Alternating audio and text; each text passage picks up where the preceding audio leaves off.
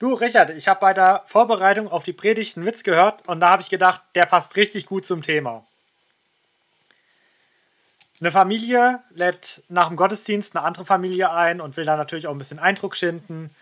Haus ist picobello geputzt, es steht ein super Essen auf dem Tisch und die Eltern sagen dann zu ihrem Jüngsten, du Sohnemann, du weißt ja, wie du betest, jetzt bete mal und denken sich halt so insgeheim, dann sieht auch die andere Familie, wie fromm wir auch unsere Kinder erzogen haben.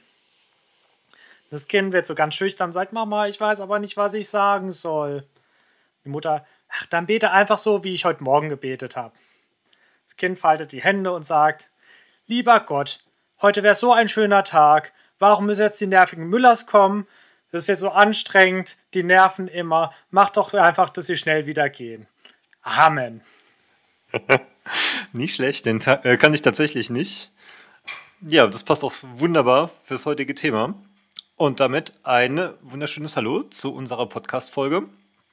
Ich bin der Richard und ich sitze hier zusammen mit dem Jonathan. Heute besprechen wir die Mitte der Bergpredigt, also das Matthäus Kapitel 6. Und genauso wie der Witz es schon andeutet, geht es heute ein bisschen um Heuchelei. Im letzten Kapitel, also Kapitel 5, haben wir mit der Bergpredigt begonnen. Da haben wir uns sehr viel mit der Lehre beschäftigt. Jesus hat da sehr viele Sachen aufgegriffen, die von den Pharisäern so gelehrt wurden oder tatsächlich auch so im Alten Testament standen und hat sie ins rechte Licht gerückt. Und heute beginnt eigentlich so der praktische Teil, nämlich wie wir das auch ausleben können. Wir haben uns als Gliederung überlegt, dass wir jetzt erstmal die Verse 1 bis 18 durchsprechen, aber das Vaterunser ein bisschen ausklammern. Also wir reden vom Spenden, also vom Almosen geben, vom Beten, vom Fasten. Danach besprechen wir das Vaterunser, dem wollen wir einfach ein bisschen mehr Raum geben. Ist ja tatsächlich auch so das wichtigste Gebet, was wir Christen haben. Und danach wollen wir die äh, so in die zweite Hälfte gehen, die Verse 19 bis 33 besprechen, also vom Schätze sammeln und vom Sorgen. Dann beginnen wir einfach mal mit dem Almosen geben. Richard, was fällt dir dazu ein oder was waren so deine Gedanken dazu? Ja, also ich fand generell dieses Kapitel unglaublich praxisnah, weil äh, oft denkt man so als Christian, man hätte ja gerne so ein bisschen konkrete Anleitung fürs Leben. Und das ist genau das. Man, man kriegt gesagt, tu das nicht so und so, sondern tu es so und so. Also in den allermeisten Fällen ist es jetzt zumindest der Fall. Ähm, genau, und deswegen finde ich das so wunderschön umsetzbar. Man kann da, wenn man es liest, einfach direkt loslegen. Und der, der rote Faden, der jetzt durch diese, diese drei Punkte, das Almosen geben, das Beten und das Fasten zieht, ist äh, ja so ein bisschen die Priorität. Wofür mache ich das? Ja, Priorität ist das falsche Wort, mehr so die, die Begründung, der Gedanke dahinter. Der ist ja jedes Mal das Gleiche, nur dass ja, es halt in den einzelnen Ausprägungen so ein bisschen beschrieben wird. Ähm, genau, und wenn wir jetzt anfangen mit den Almosen, ähm, da heißt es ja, dass wir es jetzt nicht tun sollen, um, um vor Leuten gut dazustehen. Ne? So, ich mache jetzt was und dann ich, dass, dass, dass jeder sieht und jeder merkt, wie, wie toll ich doch bin. Und das ist halt so alltäglich. Also in unserer Welt ist es ja wirklich gang und gäbe, ne? dass wenn man was Gutes tut, dass man dann auch schaut, dass das gesehen wird. Also ich bin, bin ganz gerne draußen am, am Wandern und wenn man da an so einen Rastplatz kommt, dann hat man in diesen Bänken total häufig diese kleinen Schilder, wo drauf steht, wer das gestiftet hat. Und ich habe mich da schon so oft gefragt, so ist es jetzt wirklich nötig, da so eine kleine Holzbank hinzustellen, aber dann so ein riesengroßes, also bei manchen ist ja nur ein kleines, äh, ähm, kleines Schildchen. Ja, ist ja wirklich so ein weltliches Prinzip, gibt ja den Spruch, tue Gutes und rede darüber. Ja, genau. Und äh, manchmal ist dieses Reden darüber dann gefühlt mehr, mit mehr Aufwand verbunden als das Gute an sich. Also bei manchen von diesen Bänken sind da wirklich große Messingplaketten drin, wo ich denke, okay, die, die Messingplakette hat wahrscheinlich genauso viel gekostet wie die Bank. Ähm, genau, und ich meine, klar, für, für jetzt ähm, Nicht-Christen, da wird es auch schwer, das, das zu begründen, aber das hatten wir in der letzten Folge schon, für wen ist diese Bergpredigt ne? und für uns als gläubige Christen, wir können uns das ähm, natürlich zu Herzen nehmen. Genau, weil wir jetzt, das, was ich vorhin gesagt habe, diese beiden Seiten, ne? das eine soll man nicht tun, sondern das andere, wir haben halt das andere, wir haben halt die, die Entlohnung von Gott. Und äh, ein Atheist, der hat die halt nicht, deswegen muss der leider das noch zu, sein, zu seiner eigenen Entlohnung machen, halt über, über Anerkennung. Also bei allen drei geht es ja quasi, ähm, was bekomme ich dafür, wenn ich irgendwas tue, wenn ich faste, wenn ich bete, wenn ich spende. Ähm, und uns wird ja die Wahl gelassen. Das finde find ich so faszinierend. Wir dürfen uns entscheiden, was wir als Belohnung haben wollen. Wir dürfen für Anerkennung das Ganze machen oder für unsere Schätze im Himmel. Und äh, das finde ich auch so angenehm an diesen Versen. Es, es liest jetzt nicht so wie, wie die zehn Gebote, tu das, tu sel, tu jenes, sondern wirklich so ein, ey, wenn du so machst, passiert so, wenn du es anders machst, passiert es anders. Ähm genau, und ein, ein Vergleich, ich, äh, bin ich in der Vorbereitung drauf gestoßen vom Ulrich Pazzani, der hat mal von, hat es mit Schauspielern verglichen.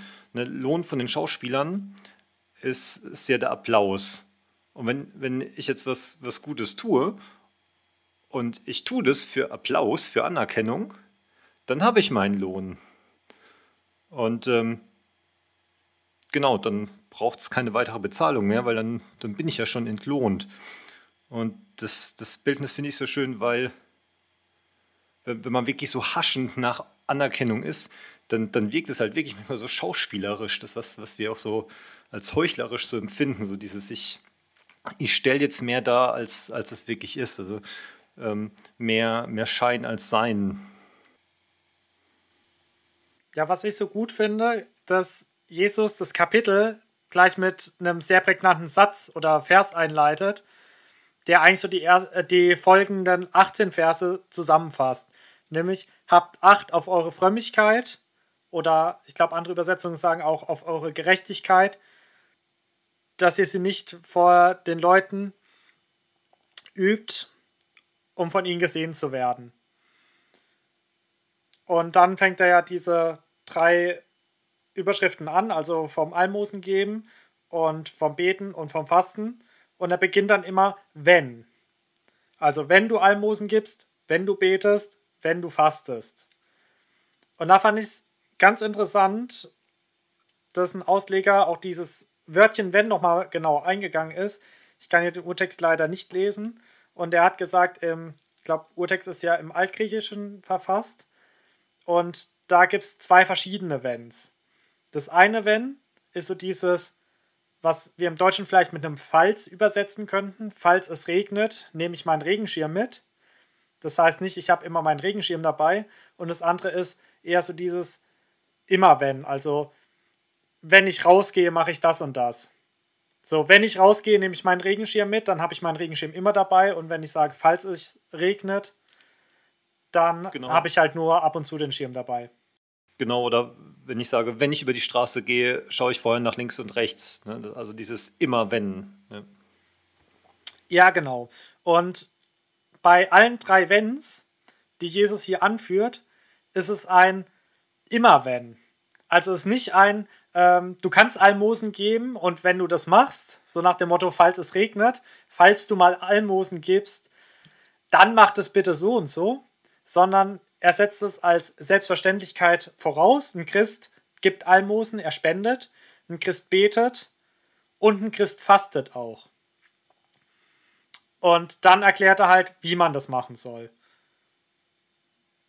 Und dieser Gedanke, den du gesagt hast mit den Schauspielern, fand ich ganz spannend, weil so dieses, ja, diese Belohnung, für wen mache ich das?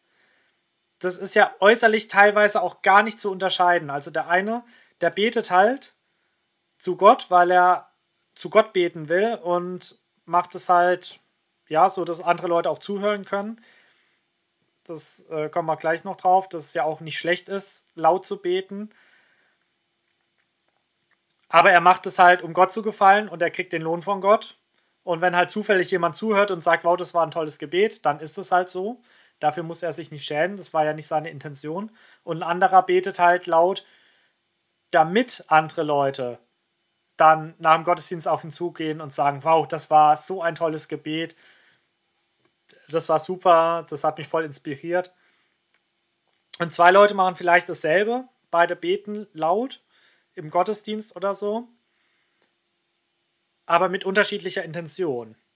Und ich glaube, das ist so das Wichtige, dass Gott unser Herz sieht. Und wir sind ja immer wieder versucht, dann auf andere Leute zu zeigen und zu sagen, ah, das ist aber ein Heuchler, der hat es nicht ganz versteckt gemacht. Ich habe schon gesehen, wie viel der jetzt ins Opferkessel geworfen hat. Was für ein Heuchler, dass der einen großen Schein genommen hat. Aber es geht ja eigentlich nur um meine Herzenseinstellung. Bei den ganzen Sachen soll ich mich prüfen. Habe ich die richtige Herzenseinstellung oder mache ich das aus den falschen Motiven?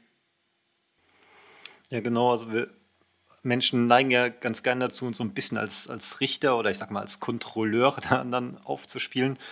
Ähm, genau, und das stimmt. Hier ist es ganz klar, dass, dass wir das nicht zu entscheiden haben. Ne? Oder auch wenn jetzt ähm, wie wir später noch dazu kommen, äh, zum Fasten zum Beispiel, wenn da jetzt jemand so ein wehleidiges Gesicht macht, dann sollten wir auch nicht hingehen und sagen, ah, du machst es aber ganz falsch, du hättest es uns gar nicht sagen dürfen, und, ne, sondern nee, es ist seine Sache und ähm, ja, man kann dann, äh, wenn man der Person eng genug steht, kann man vielleicht darauf hinweisen, ne, aber ähm, prinzipiell darf die Person es so machen, wie sie will und wird dementsprechend dann entlohnt.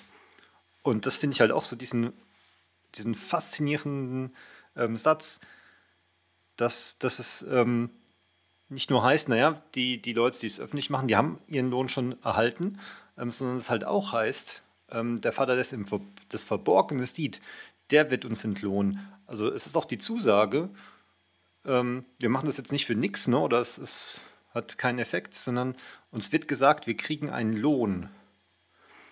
Und bei Lohn, da denke ich halt immer zuerst so an an Gehalt. Ne? Ende vom Monat kriegt man unseren, unseren Lohncheck.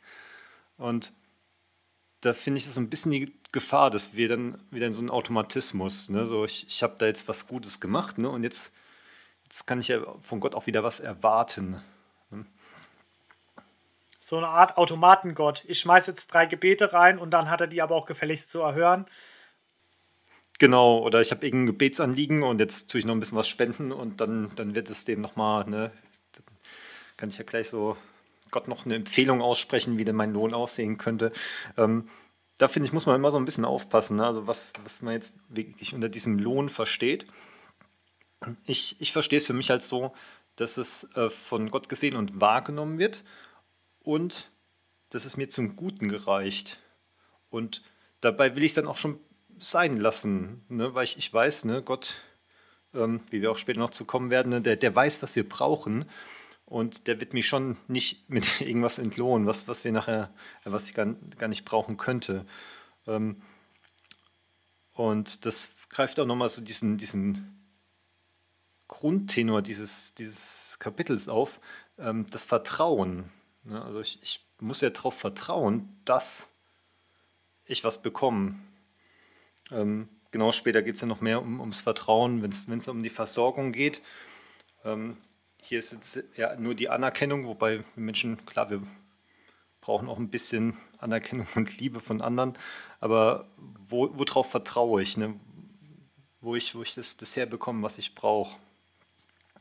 Genau, das finde ich klingt so ein bisschen äh, für mich da raus in diesen ersten Versen. Und dann ist mir noch eine andere Bibelstelle zu eingefallen, gerade wenn es ums Almosen ähm, geben geht, denke ich mal an äh, die Bibelstelle aus 2. Korinther 9, der Vers 7. Da heißt es, einen freudigen Geber hat Gott gern. Ne? Weil oft denkt man so ein, ah ja, man, man muss ja spenden und ähm, es gibt ja kein Gebot. Also bevor man das mit total knausrigen Herzen macht und denkt, boah, ich gebe das jetzt, aber eigentlich haben sie es gar nicht verdient, kann ich mir vorstellen, dass es vielleicht besser wäre, es zu lassen. Aber dass man halt einfach auch die Freude daran findet und weiß, hey, das hat jetzt vielleicht überhaupt keiner mitbekommen, ne, dass ich da irgendwo irgendjemand was Gutes getan habe. Vielleicht hat die Person nicht mal selber mitbekommen, dass man im Hintergrund irgendwie äh, was ausgegeben hat oder gedeichselt hat, wie auch immer. Ähm, genau, aber dass man halt so ein bisschen nach Gottes Herz lebt, weil das Handeln von Gott sehen wir auch nicht immer oder bemerken wir oft nicht immer und das hat auch positive Auswirkungen. Und wenn wir halt positive Auswirkungen auf andere haben, dass wir dann halt auch so ein bisschen die Freude drin finden, ähm, genau Gott ähnlich im Tun und Handeln zu sein. Ja, das finde ich ein sehr schöner Gedanke, dass wir es nicht nur als Warnung sehen, so mach das bloß nicht vor Leuten, sonst kriegst du von Gott keinen Lohn mehr, sondern dass wir wirklich die Perspektive haben, wenn wir was Gutes tun und es sieht keiner und keiner klopft mir auf die Schulter und keiner sagt, Jonathan, das hast du gut gemacht, weiß ich trotzdem, Gott sieht es. Und dass ich mich da dann einfach drauf freuen kann. Und ich denke, das ist auch immer wieder ein wichtiger Punkt, um zu überprüfen, mache ich das aus der richtigen Herzenseinstellung? Wie geht es mir, wenn es vermeintlich niemand sieht? Wenn ich treu in der Gemeinde diene, natürlich, man freut sich immer über ein Schulterklopfen und es ist mir da auch einfach wichtig zu sagen, es heißt nicht, dass wir uns Geschwister nicht loben dürfen, wenn wir gute Dienste und gute Werke machen. Das heißt nicht, wenn ich jetzt jemand aus der Gemeinde lobe, weil er eine gute Predigt gehalten hat, dann kriegt er vor Gott keinen Lohn mehr, weil es ja aus der richtigen Herzenseinstellung gemacht hat und nicht wegen meinem Lob. Und es ermutigt einfach, dran zu bleiben, weiterzumachen, sich zu investieren. Aber das, manchmal macht man Dienste, die nicht gesehen werden, sei es das Kloputzen im Gemeindehaus. Wer weiß schon, wer in der Gemeinde die Toiletten putzt. Und trotzdem wissen die Leute, weiß man auch selber, wenn man Dienst gemacht hat, den keiner sieht, Gott sieht mich, Gott wird mich dafür entlohnen. Genau, ein ganz wichtiger Punkt ist ja auch, dass wir die Dinge, wo jetzt hier gewarnt werden, dass wir sie nicht vor uns hertragen sollen, dass wir sie trotzdem machen sollen.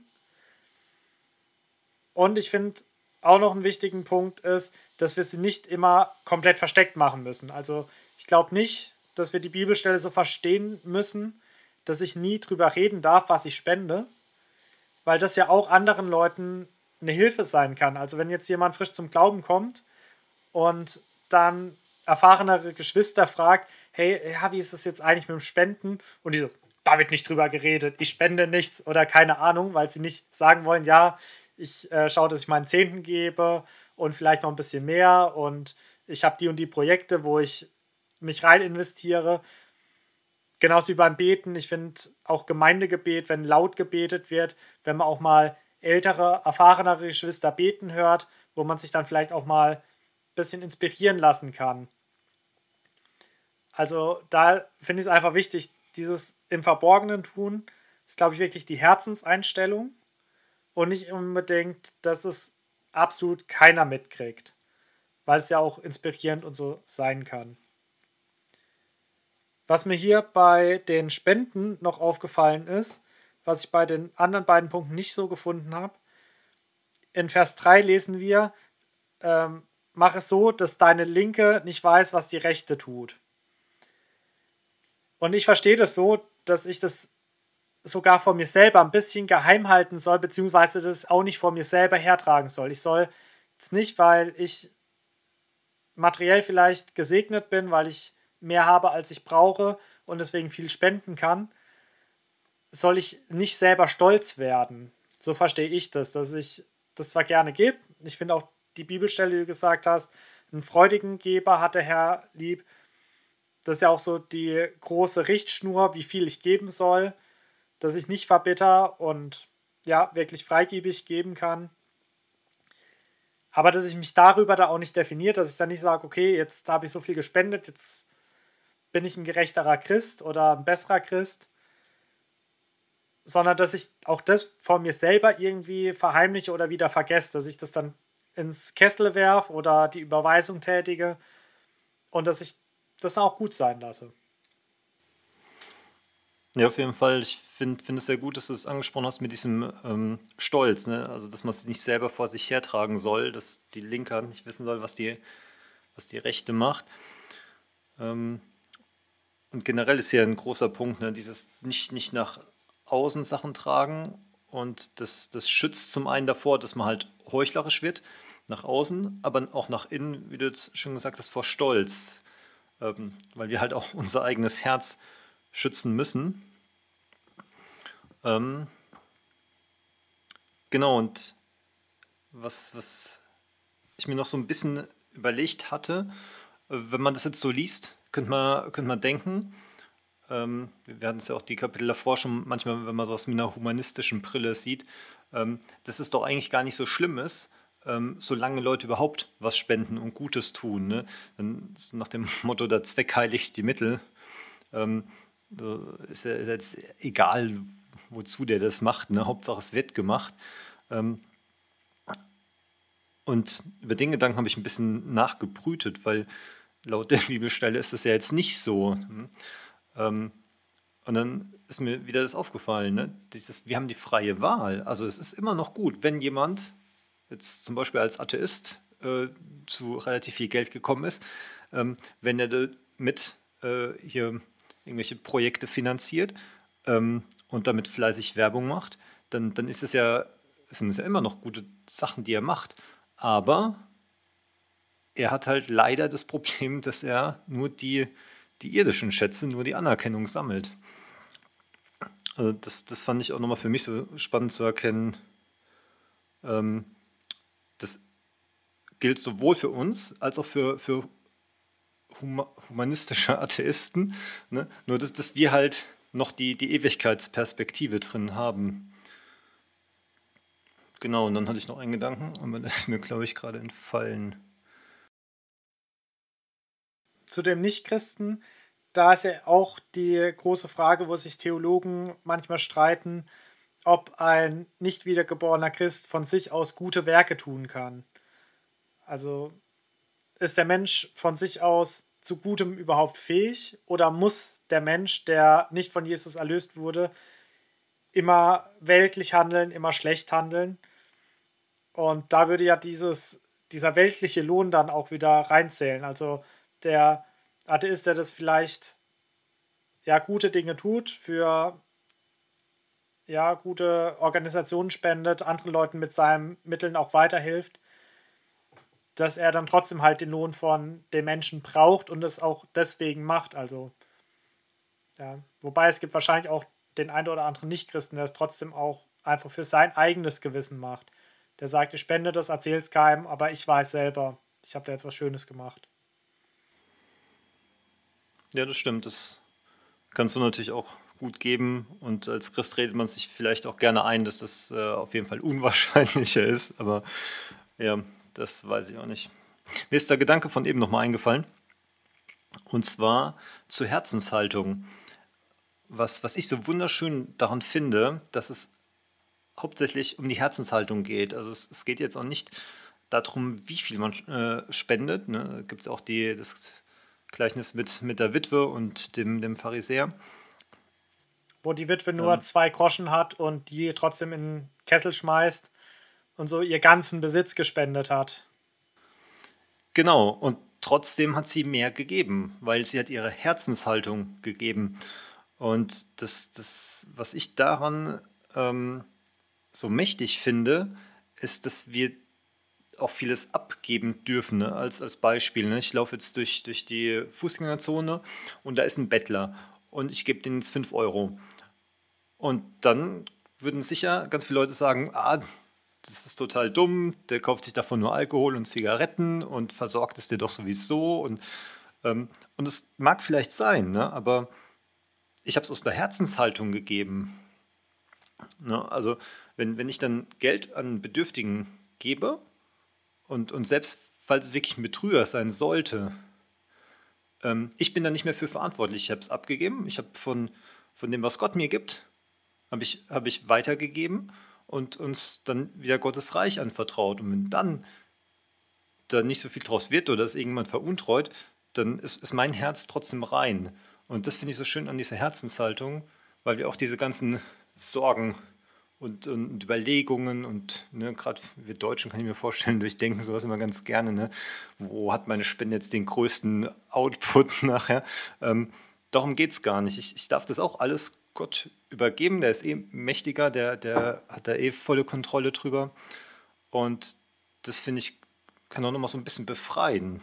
Also vielleicht ist es auch so ein bisschen ne, mit, mit diesem, die linke Hand soll nicht wissen, was die rechte macht. So, ja, nicht, nicht mehr großartig drüber, drüber nachdenken, sondern wissen, okay, ich, ich habe es in Gottes Hand gegeben ja, und dann ja, wird er schon das Richtige mitmachen. Ja, das ist ein sehr schöner und auch wirklich befreiender Gedanke. Dann würde ich einfach weitergehen mit vom Beten.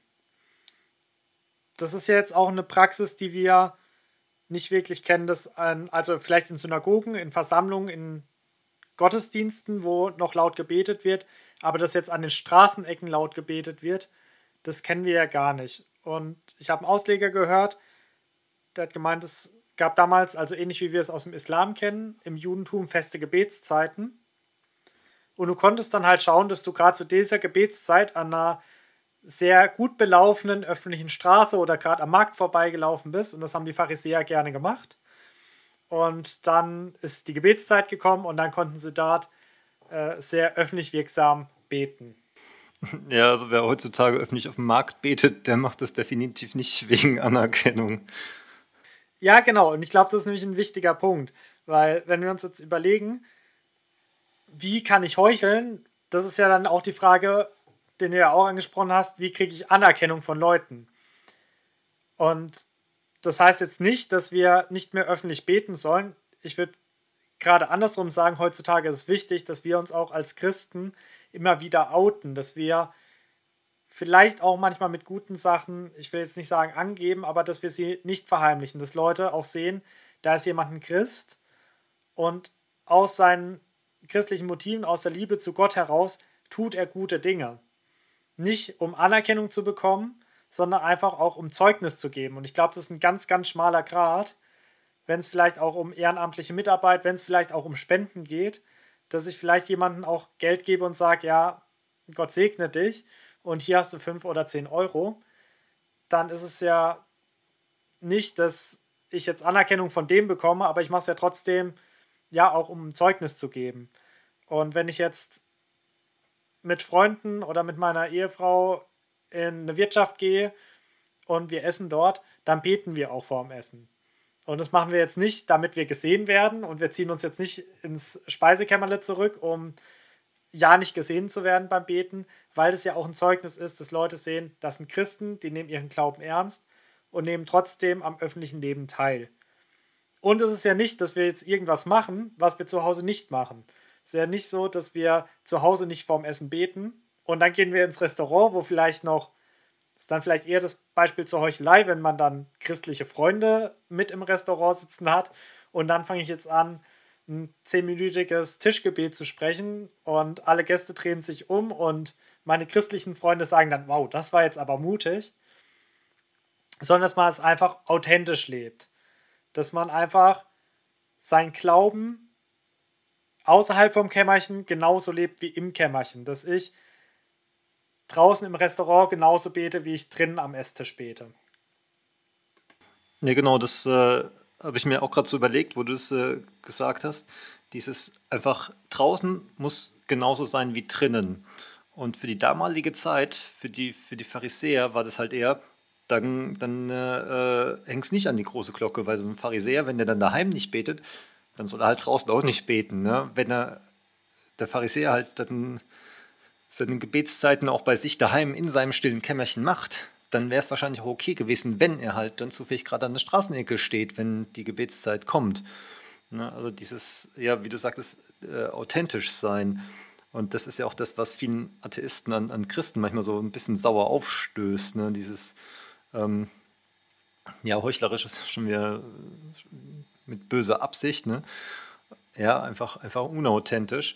Ähm, und vielleicht, um sich davor ein bisschen zu bewahren, dass man halt lieber wirklich mehr, also bevor ich draußen öffentlich bete, lieber schauen, dass ich auf jeden Fall auch ein, ein gutes ähm, Gebetsleben in meinem Kämmerchen praktiziere, sage ich mal. Zu dem Kämmerlein habe ich so ein bisschen die Überlegung gehabt, ob das ein, ein Stück weit, wir hatten es ja letzte Woche von der Versuchung, dass, dass wenn einen die, die Hand zur äh, Versuchung äh, verführt, dass man sie abhacken soll, was ja definitiv übertrieben ist.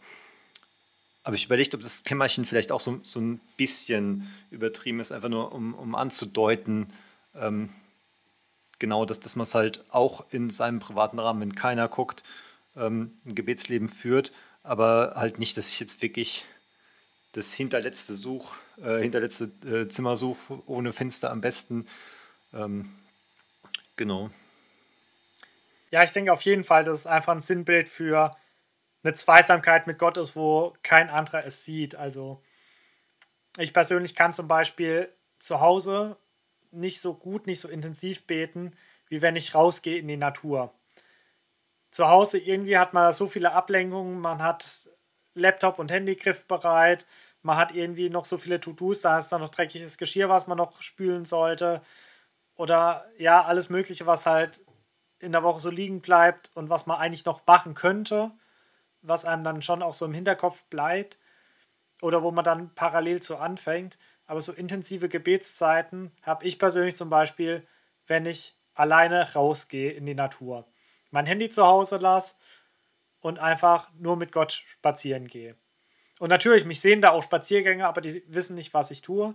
Die wissen nicht, dass ich gerade bete. Die denken maximal, dass ich Selbstgespräche führe oder irgendwie mit einem Headset telefoniere. ist ja heutzutage alles so klein, das sieht man ja auch gar nicht. Und ja, das ist für mich dann auch so das Kämmerlein, wenn ich draußen spazieren bin. Und ich glaube, es ist einfach so dieses, da wo mich keiner sieht.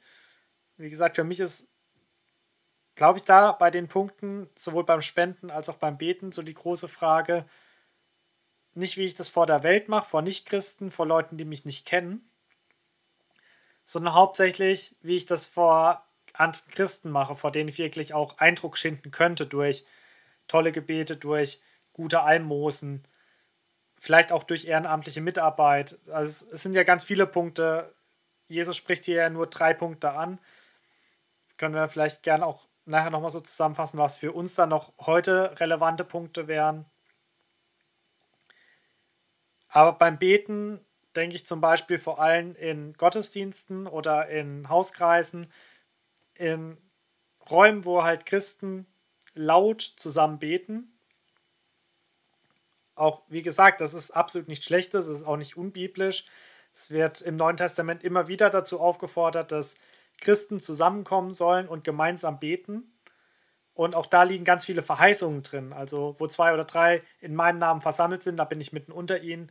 Oder wo zwei Brüder übereinkommen und zusammen bitten, da wird diese Bitte auch erfüllt werden. Also, Gott setzt da auch viele Verheißungen rein. Das ist absolut nicht schlecht. Aber die Herzenseinstellung muss stimmen. Und wie gesagt, das ist ja auch nichts, was man von außen feststellen kann, sondern wo jeder sich selber prüfen muss. Und da würde ich mich auch immer prüfen, ja, wie bete ich zu Hause alleine oder beim Spazieren alleine und wie bete ich in der Gemeinde, wenn alle beten, wie bete ich dort? Formuliere ich anders? Setze ich irgendwie frommere Formulierungen ein? manche Leute haben ja eine ganz andere Sprache. Die unterhalten sich mit dir normal und wenn sie anfangen zu beten, rutschen sie so in ein Frommdeutsch oder sowas ab, wo du einfach wirklich merkst, es ist jetzt gerade was ganz anderes. Ich will auch nicht sagen, dass das schlecht ist, wenn sie vielleicht mit einer anderen Ernsthaftigkeit beten, aber ich finde es schon auffällig, wenn dann Leute sich normal unterhalten und anders beten. Ja, auch, auch hier ist ja wie beim, beim Spenden schon, ähm, die Motivation, um die es wirklich geht.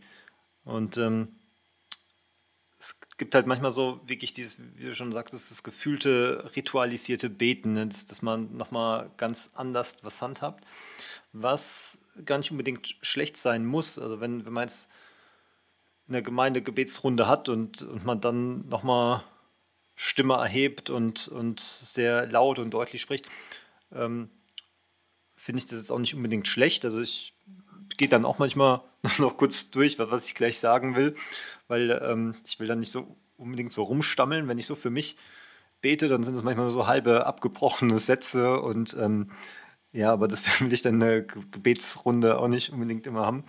Ähm, wobei ich das jetzt auch nicht wegen der Anerkennung, sondern einfach, ähm, ja. Aus der Solidarität machst du das andere auch verstehen, was du betest, dass sie mit einem Arm das bestätigen können. Genau, ja. Und ähm, auch da finde ich es halt wichtig, dass, dass man andere Leute nicht, nicht verurteilt, wenn, wenn dann in so einer, keine Ahnung, wenn man jetzt sich mit dem Hauskreis immer wöchentlich trifft und da auch betet, ähm, was gut, richtig und wichtig ist. Und wenn einem dann auffällt, irgendjemand sagt jedes Mal immer genau dieselben Floskeln, ähm, dann, dann kann es sein, dass ihm das einfach gerade auf dem Herzen liegt und sehr, sehr wichtig ist und ähm, für ihn das die richtige Motivation ist. Und ich denke so, ah, der kann auch nichts anderes außer Floskeln. Ne? Also da ist halt auch wieder wirklich dieses, ich als Mensch kann das Herz nicht ansehen. Ähm, deswegen muss, muss ich da die Leute lassen. Ähm, genau, und darauf vertrauen, dass, dass ja, die das mit ihrer Herzenshaltung, ähm, dass übereinstimmt. Und für mich ist halt beim Gebet wichtig, Gebet ist ja so unsere Inter, unsere, unsere am besten kommunizierteste Interaktion mit, mit Gott. Und das ist ja absolutes Beziehungsding, ne? so wie wir uns jetzt unterhalten, ne? wie, wie, man sich in der Uni mit Kommilitonen unterhält, ne? wie, wie sich Eltern mit Kindern unterhalten. Ähm, das, das braucht ein Mensch, das braucht eine Beziehung und so braucht es ja auch unsere Beziehung zu Gott. Und wenn, wenn ich mich jetzt mit irgendeinem Kollegen treffe und, und wir, äh, keine Ahnung, schauen noch einen Film und tun uns derweil so unterhalten, ne? so ein bisschen Gebrabbel und halbe Sätze und eigentlich sind wir nur auf den Film fokussiert, aber wir wollen ja doch noch ein bisschen uns unterhalten, dann, dann wäre das sehr lieblos. Und ähm, so ist es, denke ich, auch, wenn, wenn wir beten. Ne? Wo, wie sind wir, ja, fokussiert. Wenn, wenn mir mein Freund wichtig ist, dann, dann setzt man sich vielleicht mal an den Tisch, schaut, äh, stellt Blickkontakt her und dann, ne, wenn man jetzt im Café ist, ist es nicht wichtig, ob die Leute drumherum jetzt mitkriegen, dass ich mich mit, mit dem unterhalte. Ne? Dann, dann geht es nur darum. Und ja, so stelle ich mir dann das, das Gebet auch gerne vor. Ne? Ich, ich habe jetzt Zeit mit Gott und wenn Leute drumherum stehen, stehen sie drumherum und wenn nicht, dann nicht. Ne? Und genau, dann dann ist es für mich immer noch mal so ein bisschen greifbarer, wenn ich das wirklich mit, mit einem Gespräch, so wie es auch mit, mit physikalisch anwesenden Menschen, ähm, genau, wenn ich da den Vergleich zu habe. Ja, das finde ich ein sehr schönes und anschauliches Bild. Das Beten wirklich so dieses Sprechen, diese Beziehungspflege zu Gott ist was mir jetzt gerade noch eingefallen ist, während du erzählt hast, das wäre ja fast so, vielleicht ein bisschen ein schlechtes Beispiel, aber es wäre fast so, wie wenn immer, wenn ich mich mit meiner Frau unterhalte, wir vor die Tür gehen, damit die Nachbarn hören, wie toll wir uns doch unterhalten. Und dass sie sagen, wow, das ist ja ein glückliches Ehepaar, die reden so viel, die haben sich ja so viel zu sagen. Aber wenn wir dann ins Kämmerlein gehen und dann uns nur noch bitte anschweigen oder anfangen zu streiten, dann wäre das vielleicht so was ähnliches, wie wenn ich mein Gebetsleben unauthentisch führe und ja irgendwie im Alltag maximal kleine Stoßgebete raushau, wenn ich gerade Hilfe brauche. Und wenn ich dann in der Versammlung bin, anfange Gott lo zu loben und zu preisen und ihm zu danken, was für ein herrlicher Gott er ist. Und in meinem Alltag dann ich dann doch nur diese, Herr, gib mir dies, Herr, gib mir das, ich brauche das und ja, immer nur mit Bitten zu ihm kommen. Dann Vers 7 lesen wir, dass wir nicht viele Worte machen sollen und dass wir nicht plappern sollen wie die Heiden. Auch das finde ich ganz spannend, dieses, wir sollen nicht viele Worte machen. Weil Jesus, lesen wir auch, der hat teilweise stundenlang gebetet. Hier ist das Vaterunser überliefert, das ist ja relativ kurz. Wir haben auch längere Gebete überliefert, die Jesus betet. Und ich glaube, auch hier ist es nicht schlimm, wenn ich viele Worte mache. Also, wenn ich auf einen Spaziergang bete, dann kommen auch einige Worte zusammen, so wie wenn ich mich halt mit einem Freund unterhalte wenn wir uns stundenlang unterhalten, dann kommen halt auch Worte zusammen. Und ich finde es auch nicht schlimm, wenn mal ein bisschen geplappert wird, wenn mal ein bisschen Smalltalk geführt wird. Ähm, ich kann Gott auch für das Wetter danken. Das finde ich generell auch nicht schlecht. Das mache ich sehr gerne. Aber es darf halt dabei nicht bleiben. Es, so wie es beim Freund ja auch nicht bleiben sollte, wenn ich einfach nur übers Wetter rede, dann ist ja auch keine gute Freundschaft. Das kann man mal machen. Ich finde es auch spannend, dass Smalltalk ja eigentlich für eine Diskussion sehr wichtig ist für ein intensiveres Gespräch. Man kann mit einem tiefen Gespräch nicht einfach so reinplatzen. Ich kann nicht einfach äh, bei Richard an die Tür klopfen und reingehen und dann innerhalb von drei Sekunden das tiefste Gespräch anfangen. da fragt man erstmal, und wie geht's dir, was hast du heute so gemacht? Und wenn man merkt, ja, das passt, dann, dann kann man so langsam reingehen und sagen, ja, ich habe da mal eine Frage oder ich habe da ein Problem oder wie siehst du das und das? Und so ist ja auch oft mit Gott. Ich kann ja nicht immer ins tiefste Gebet eintauchen, sondern manchmal brauche ich ja auch Zeit, meine eigenen Gedanken zu sortieren. Und auch das darf ich ja schon in der Gegenwart Gottes machen. Ich darf mir auch meinen chaotischen Gedanken, die kein Mensch verstehen würde, deswegen fand ich auch dein Beispiel gut, dass du beim lauten Gebet schon im Kopf ein bisschen vorformulierst, was man jetzt beim stillen Gebet oder beim privaten Gebet vielleicht nicht macht.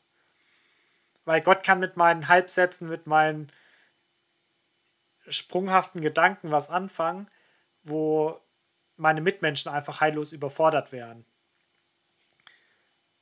Genau, aber hier finde ich es halt auch wichtig, dieses viele Worte machen.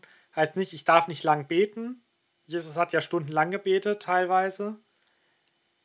Aber ich glaube, es ist so wichtig, dass ich nicht denke, ein Gebet ist jetzt besser, nur weil ich so ab 10.000 Worten erfüllt mir Gott einen Wunsch oder so, dass ich da nicht wieder irgendwie versuche, so eine Regelmäßigkeit zu machen oder zu sagen, okay, ich bin ein frommerer Mensch, weil ich jetzt äh, drei Stunden am Stück gebetet habe. Sondern dass wirklich da auch wieder auf die Herzenshaltung geht. So meine ich es ernstes Beten. Natürlich braucht es da auch seine Zeit, ein ernstes Gebet. Es kann nicht nur Stoßgebetes sein, aber es bemisst sich nicht daran. Ja, bevor jetzt auch noch kurz meine Gedanken zur Masse und Klasse des Gebets äh, äußere, wollte ich noch mal ganz kurz zurückkommen, weil ich habe gerade noch ein bisschen von dem, was du vorhin gesagt hast, noch äh, meine Gedanken ein bisschen spielen lassen.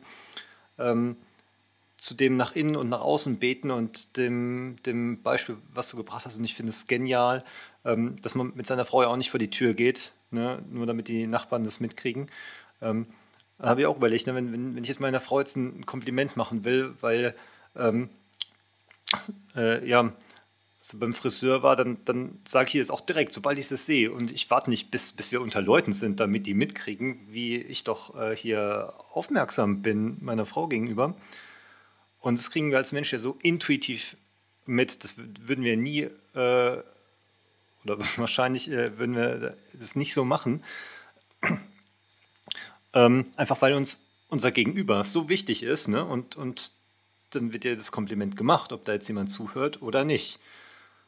Und bei, bei Gott, den, den blendet man halt manchmal so ein bisschen, ne? so, er ist jetzt halt nicht physikalisch sichtbar, greifbar anwesend, ähm, und dann tendiert man halt eher dazu, das so zu machen.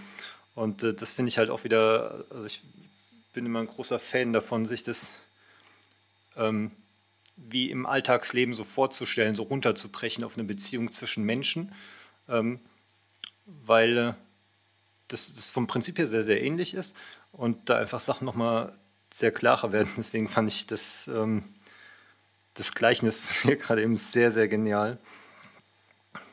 Genau, aber dann wollte ich auch noch äh, zum Gebet die Klasse und Masse. Das heißt ja definitiv, wir sollen eher Klasse statt Masse beten. Ähm, das heißt ja auch nicht so wie die Heiden. Und ich habe mal von irgendeiner Religion gehört, ich weiß gar nicht mehr welches war. Ähm, die haben so Gebetsmühlen. Also es gibt auch dieses, was gebetsmühlenartig ähm, runterleiern. Es sind so wie so, so Rätschen, wo man so drehen kann. Und da drin sind Gebete aufgeschrieben auf so Zetteln. Und laut denen ihrem Verständnis, jedes Mal, wenn dieser Zettel eine Runde dreht, gilt das Gebet darauf einmal als gebetet. Und dann die richtig frommen in dieser Religion, die haben da halt da ganz viele Dinger, wo sie dann drehen und, und ja, da habe ich so ein bisschen dran denken müssen, man soll das nicht so machen wie die Heiden. Also wirklich dieses schon fast instrumentalisierte Gebet, ähm, ja, das, das wäre wie, wie wenn, wenn ich eine gute Beziehung zum Freund aufrechterhalten will ne, und, und äh, ich schreibe dem abends noch äh, eine kurze nette Nachricht, äh, aber ich tue so 50 Mal Copy-Pasten, ne, dann hätte, hätte natürlich auch keinen Spaß dran. Genau, und was ich noch zu den Worten sagen wollte, ähm, ich sehe das ganz genauso wie du, also man darf sich auch sehr viel mit Gott reden. Und Gebet ist ja mehr als jetzt einfach nur Sätze formulieren. Also man kann ja auch, es gibt ja das hörende Gebet. Ähm, oder ich habe noch so ein bisschen ans meditative Gebet gedacht, wo man ja auch oft Sachen ähm, wiederholt, was, was ja auch ein bisschen wie eine Anbetung, ne? wenn man jetzt ein Lobpreislied singt, das, gibt ja auch manchmal mit sehr, sehr vielen Wiederholungen und sind auch sehr viele äh, Worte, die, die gebetet aneinandergereiht sind. Ähm, aber ich glaube, dass es auch nicht verkehrt ist, obwohl es viele Worte sind, weil das ja auch wieder für uns ähm, unsere Herzenshaltung wieder ausrichtet. Äh, solange es halt auch wieder aus der richtigen Motivation machen, solange wir jetzt wirklich in Anbetungshaltung sind und nicht ein oder gucken die Leute, jetzt singe ich aber extra laut Lobpreis und strecke die Hände in die Luft, damit die sehen, dass ich aber wirklich ein krasser Christ bin. Und das, deswegen finde ich, darf man da nicht so sehr in Schwarz-Weiß abrutschen. Also wenn da jetzt jemand wirklich eine halbe Stunde äh, voll durchbetet irgendwo, dann nicht, nicht so sagen, ah, der macht das falsch, so viel soll man gar nicht, sondern wenn, wenn ihm das gerade auf dem Herzen brennt, dann, dann, dann kann das absolut richtig sein. Und genauso auch mit, ich habe mir hier noch aufgeschrieben, ritualisiertes Gebet. Also bei so Floskeln, ich muss immer an so, ja, halt Rituale denken, wo man gerade bei manchen Vater Unsers, da wird es so runtergerattert und dann habe ich mich selber, wie ich in Gedanken abschweife, ne? weil man kennt es, man kann das ja einfach so aufsagen. Und ich finde es auch wieder so ähm, eine zweiseitige Medaille. Wenn es wirklich dazu, darauf hinausläuft, dass ich in Gedanken abschweife, dann, dann ist es komplett daneben, dann, dann kann ich es auch gleich sein lassen. Ähm, aber wenn es jetzt ein Ritual ist, wie zum Beispiel, wir, wir beten vorm Essen, ne, dann, dann kann uns das halt auch wieder äh, zum Beispiel daran erinnern ne, oder so mal helfen, zur Ruhe zu kommen. Also ich glaube, so ein bisschen, Menschen sind ja Gewohnheitstiere, ist so ein bisschen Gewohnheit, ein bisschen Ritual, ganz hilfreich, solange aber halt das nicht die einzige Motivation ist.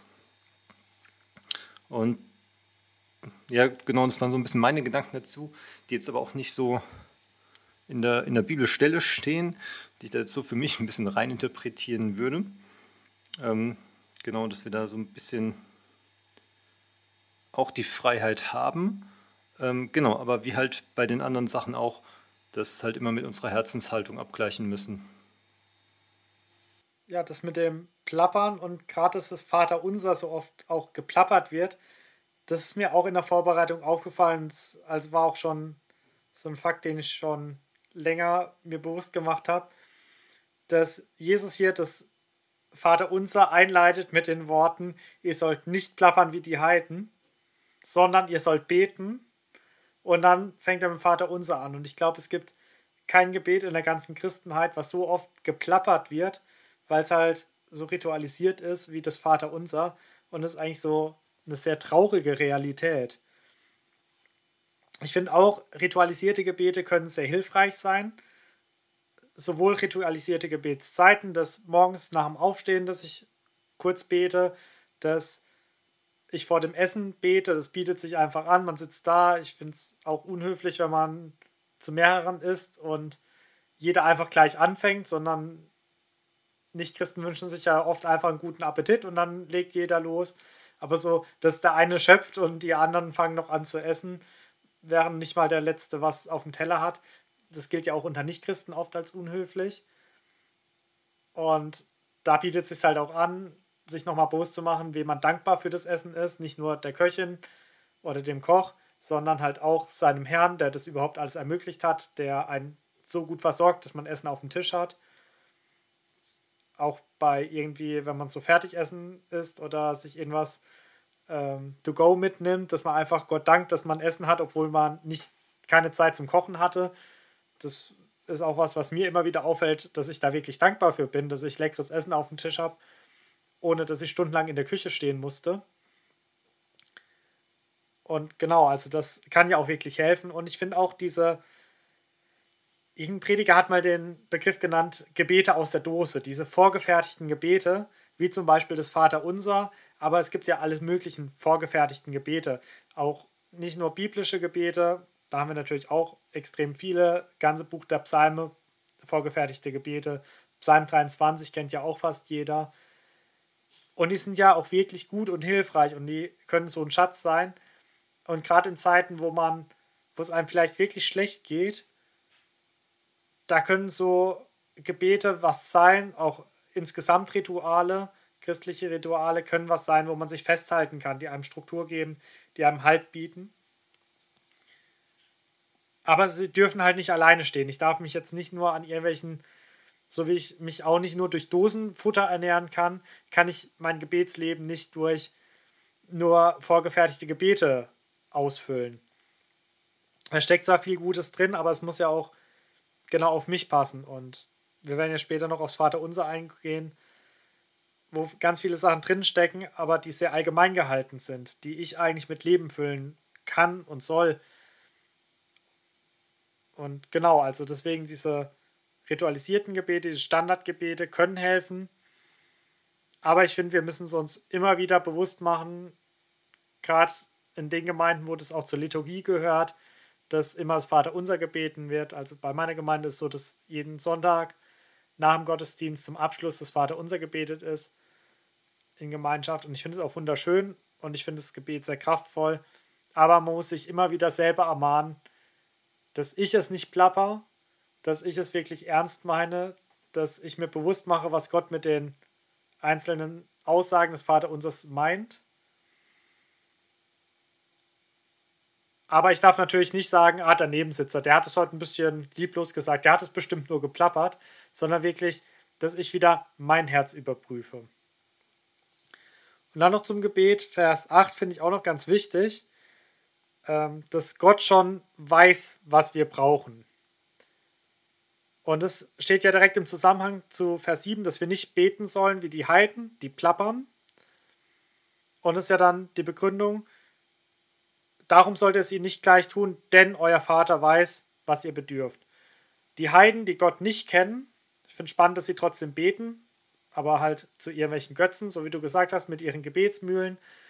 Und insgesamt, ja, in der damaligen Zeit haben ganz viele Heiden zu irgendwelchen Götzen gebetet, ist ja was, was man heutzutage auch weniger hat. Aber jemand, der keine Gottesbeziehung hat, wie betet er? Er fängt ja an, ihm zu Gott zu erklären, was Gott jetzt zu tun hat. So, Gott, das und das sind meine Bedürfnisse, stille sie jetzt. Herr, ich will das und das, also gib es mir jetzt. Und wenn ich ganz ehrlich bin, ertappe ich mich immer wieder, dass ich genau so bete dass ich irgendwelche Vorstellungen habe, dass ich irgendwelche Wünsche habe, dass ich irgendwie fertige Pläne habe und sage, Gott, ich habe einen Plan für mein Leben ausgedacht, setz da mal noch deine Unterschrift drunter und mach, dass alles gelingt. Aber das ist ja eigentlich so ein Gebet, wie es die Heiden machen. Jemand, der keine Beziehung zu Gott hat, der auch kein Vertrauen zu Gott hat, der einfach nur kommt und sagt, Gott, du bist so blind, du weißt nicht, was ich brauche. Ich komme jetzt wie zum Weihnachtsmann mit meiner Wunschliste und ich will, dass du das erfüllst. Oder teilweise, dass man sogar Gott noch Vorwürfe macht, dass man äh, zu Gott bittet und sagt, hey, das hast du wieder falsch gemacht, was hast du dabei nur gedacht? Jetzt nervt mich mein Nachbar wieder, warum musste der in meiner Nachbarschaft wohnen oder Arbeitskollege oder was weiß ich. Irgendwelche Leute, die einem auf die Nerven geben. Man kommt zu Gott und sagt, Herr, du hast einen Fehler gemacht. Wegen dir nervt mich der und der Mensch schon wieder. Und so weiter. Und das ist ja wirklich gerade das, was wir nicht tun sollen. Und das was, wo ich mich persönlich immer wieder ertappt, dass ich Gott in meinen Gebeten sage, was er zu tun und zu lassen hat. Ja, auf jeden Fall. Also mir, fällt es auch sehr häufig auf, dass, dass äh, ja, ich immer denke, oh, jetzt könnte ich mal beten, wenn ich ein Problem habe. Also total häufig fängt man an so, ah, hier, das und das läuft nicht so gut. Ne? Und das, äh, dann durchaus mit der richtigen Herzenshaltung, ne? ich gebe dir das komplett ab. Und, ähm, aber so der, das, das äh, Initiale, das ist erstmal ein Problem, ne? wo ich denke, oh, das, das muss gelöst werden, jetzt fange ich an zu beten. Deswegen finde ich, wir kommen nachher gleich noch zum Vater Unser, aber eine andere ähm, Gebetserklärung, wie wir beten äh, sollen, finden wir auch in äh, Philippa 4, Vers 6. Da heißt es, wir sollen unser Gebet ähm, mit Flehen und Danksagung vor Gott kundtun. Ähm, und ich übe das für mich immer sehr, wirklich Gebete mit, mit Dank zu verbinden. Ich, ich beginne da immer gleich mit, damit ich es mir, mir sehr präsent mache. Und es ist ja auch rein psychologisch immer sehr gut, sich nochmal vor Augen zu halten, wofür man dankbar ist. Das habe ich mal bei so einem Motivationsvideo, das, das hat nichts mit Christentum zu tun. Ähm, aber da ging es dann auch darum, ne? man, man soll äh, üben, ein bisschen dankbarer zu sein für alles Mögliche. Und da haben wir Christen halt den großen Vorteil, wir haben jemandem, dem wir dankbar sein können. Wir sind jetzt nicht dem Universum für irgendwelche glücklichen Zufälle dankbar, sondern nein, wir haben einen Schöpfer, der, ähm, ja, wie es in Vers 8 heißt, ne, der, der schon weiß, was wir brauchen. Und dazu ist mir noch eine Anekdote eingefallen von einem Kollegen, der war mal in Japan Urlaub machen. Und da gibt es überall so alle möglichen äh, Götzenstatuen ne, an jeder Straßenecke. Gab es immer ein relativ bekanntes Meme, weil sie irgendeine League of Legends-Figur da, äh, Actionfigur in lebensgroß aufgestellt haben und dann irgendwelche Leute da vorne dran angefangen haben zu beten. Auf jeden Fall hat er erzählt, ähm, wenn man halt dran vorbeiläuft und da stehen die Leute, dann, dann hört man halt oft, was die beten und meistens ist es einfach nur ein Money, Money, Money, Money, Money, Money. und ähm, Manche sagen dann noch die Adresse dazu, wo sie wohnen, damit der jeweilige Gott auch weiß, wo es hin muss. Ne?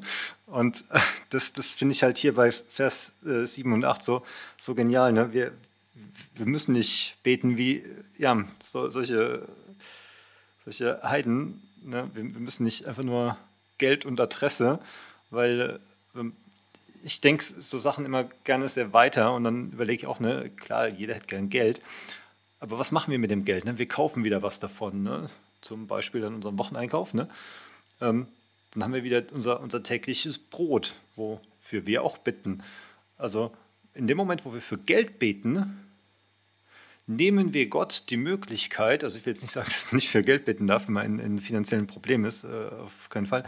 Aber wenn, wenn wir einfach generell so ein, oh, ich will gerne Geld haben und dafür bete ich jetzt, dann nehme ich Gott die Möglichkeit, ähm, oder ich, ich, ich sage ihm zumindest, dass ich ihm nicht zutraue, zu wissen, was gut für mich ist. Ne? Weil ich will ja, das, das Schöne an Geld ist ja, ich kann davon kaufen, was ich will.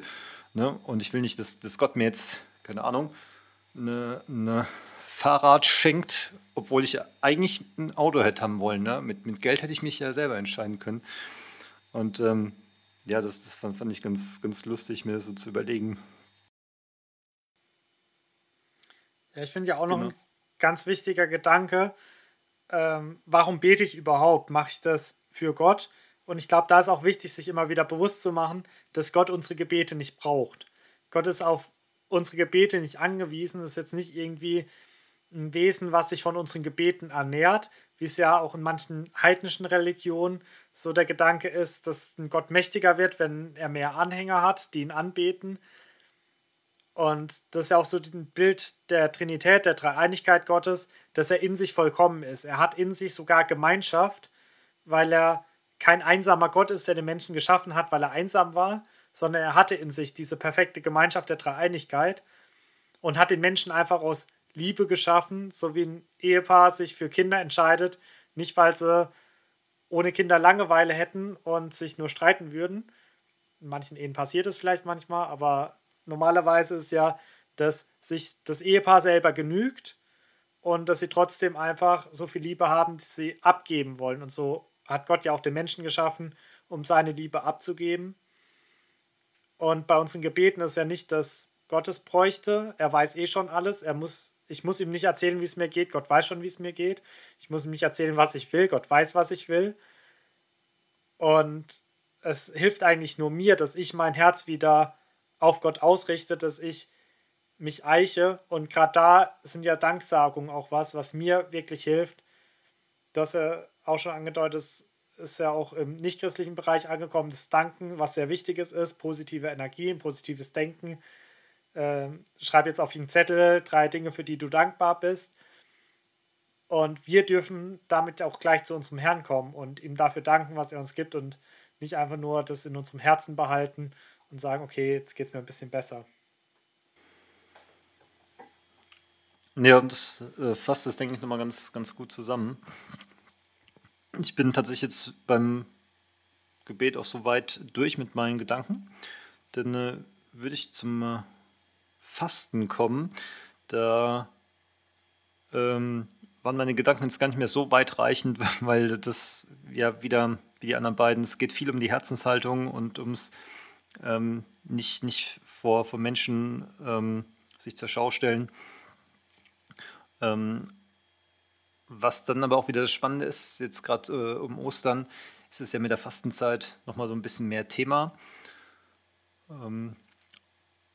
Und das ist super interessant, wenn man, wenn man sich so ein paar Fragestellungen dazu, dazu mitkriegt, ob das jetzt ist, wie ist das mit äh, was man fastet, ne? wenn, wenn man jetzt Süßigkeiten fasten, Kaffee fasten, ähm, Netflix, das sind ja so beliebte ähm, Disziplinen. Ähm, genau, und da habe ich mir ein, zwei Gedanken zu gemacht. Und zwar, so dieses, dieses moderne Fasten ist ja halt oft Verzicht auf etwas, wovon ich äh, eh ein bisschen weniger machen will, eh ein bisschen weniger Zucker essen, eh ein bisschen weniger Serie gucken und dass man dadurch mehr so ein bisschen gesünderen, besseren Lebensstil sich etablieren will. Und ich, ich glaube, dass das auch auf, auf jeden Fall vollkommen legitim ist und mit dem Fasten verbindbar. Aber ich glaube, dass die, die Uridee des Fastens, also Verzicht auf Essen, ähm, nochmal ein bisschen tiefer geht. Also prinzipiell ähm, auf was verzichten ist halt nicht schön. Und dadurch kann man halt Gott so ein bisschen die Ernsthaftigkeit seines Anliegens, ne, kennt man ja auch aus der Bibel, dass das, wenn man für ein Anliegen fastet, ähm, kann man so ein bisschen zeigen, ja, ich meine es ernst. Ähm, und was, was halt auch wichtig ist, ist, die, den, den Kopf so ein bisschen frei zu kriegen und sich besser konzentrieren zu können. Und das ist halt gerade beim, beim Essen nochmal ein bisschen extremer, wie jetzt, wenn man einfach nur auf, auf Kaffee verzichtet, meiner Meinung nach. Wobei ich da jetzt natürlich auch wieder niemandem was unterstellen will, weil wie gesagt, es kommt auf die Herzenshaltung an.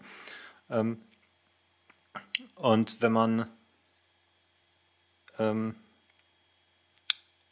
genau sich selber ein bisschen im Verzicht übt, sich ein bisschen unter einer extremeren Situation ähm, dann auch wiederfindet, dass man sich dann wieder mehr fokussiert. Und ähm, genau, gerade da finde ich es dann so spannend, dass man das nicht heuchlerisch nach außen tragen soll, weil ähm, jetzt anders wie, wie Beten oder Spenden kann halt Fasten eine, eine sehr, sehr krasse Erfahrung für einen selber sein.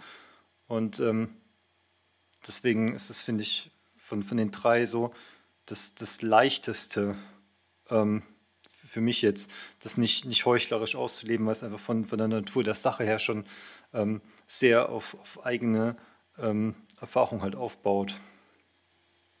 Okay, Fasten ist tatsächlich der Punkt, wo ich mir die wenigsten Notizen gemacht habe, weil ich gestehen muss, dass es in meinem persönlichen Glaubensleben fast gar keine Rolle spielt. Also in meiner Gemeinde wird jetzt nicht öffentlich zum Fasten aufgerufen, wie es ja in manchen anderen Gemeinden ist. Ich halte mich auch an keine Fastenzeiten. Also jetzt auch vor Ostern habe ich jetzt nicht gefastet. Und das war jetzt so ein Punkt, wo ich auch heute noch eine Predigt dazu anhören konnte, wo ich zum Überlegen gekommen bin. Also gerade dieses, ich habe ja schon ange, eingeleitet mit diese Wenns sind nicht irgendwie Falls-Wenns, sondern diese Wenn-Wenns. Und dass ich da vielleicht auch mich da nochmal neu mit dem Fasten auseinandersetzen sollte, weil ich die Stelle einfach ja bis jetzt immer ignoriert habe, weil ich gesagt habe, ja, Fasten tue ich eh nicht, dann kann ich es auch nicht falsch machen. Aber wir kommen ja tatsächlich in drei Kapiteln in Matthäus 9 auch nochmal aufs Fasten zu sprechen. Und äh, vielleicht habe ich mir bis dahin auch schon ein paar mehr Gedanken gemacht und kann die dann auch mit euch teilen, weil so der Schluss, zu dem ich heute gekommen bin, ist, dass ich das einfach in meinem Glaubensleben bis jetzt unterrepräsentiert habe weil wenn Jesus hier redet vom Almosen geben, vom Beten, vom Fasten und es immer einleitet, wenn ihr das macht, dann macht es so. Und ich sage, ja, mache ich sowieso nicht, dann ist es wahrscheinlich schon falsch.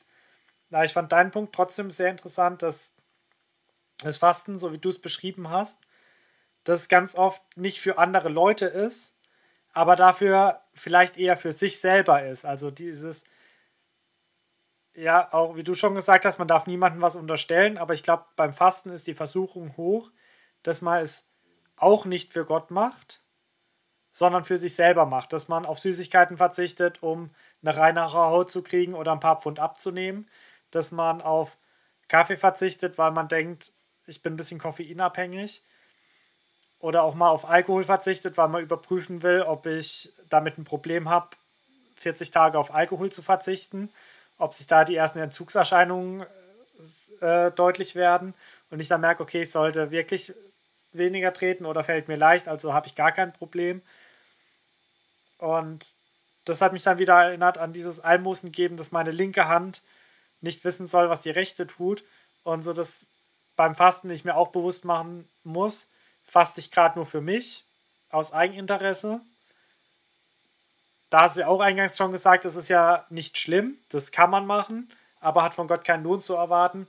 Oder mache ich es wirklich aus religiöser Überzeugung um, und da hast du ja auch schon die Gründe genannt, warum kann man fasten, ähm, ein Punkt, den du, glaube ich, nicht genannt hattest, ist ja dieses Bußfasten, was in der Bibel oft erwähnt wird, ist in Sack und Asche, dass wenn man über seine eigenen Sünde oder auch die Sünde von anderen bestürzt ist, dass man deswegen fastet. Es kann aber auch eine Gebetsbestärkung sein, also Beten und Fasten gehört eigentlich immer zusammen. Entweder Gott um Verzeihung bitten und Bußfasten oder Gott um etwas bitten, äh, um etwas ringen und einfach um mir selber das nochmal wichtiger zu machen, aber auch das nochmal ein bisschen zu bestärken und sagen, Gott, ich meine es wirklich ernst, ich verzichte dafür jetzt sogar auf was.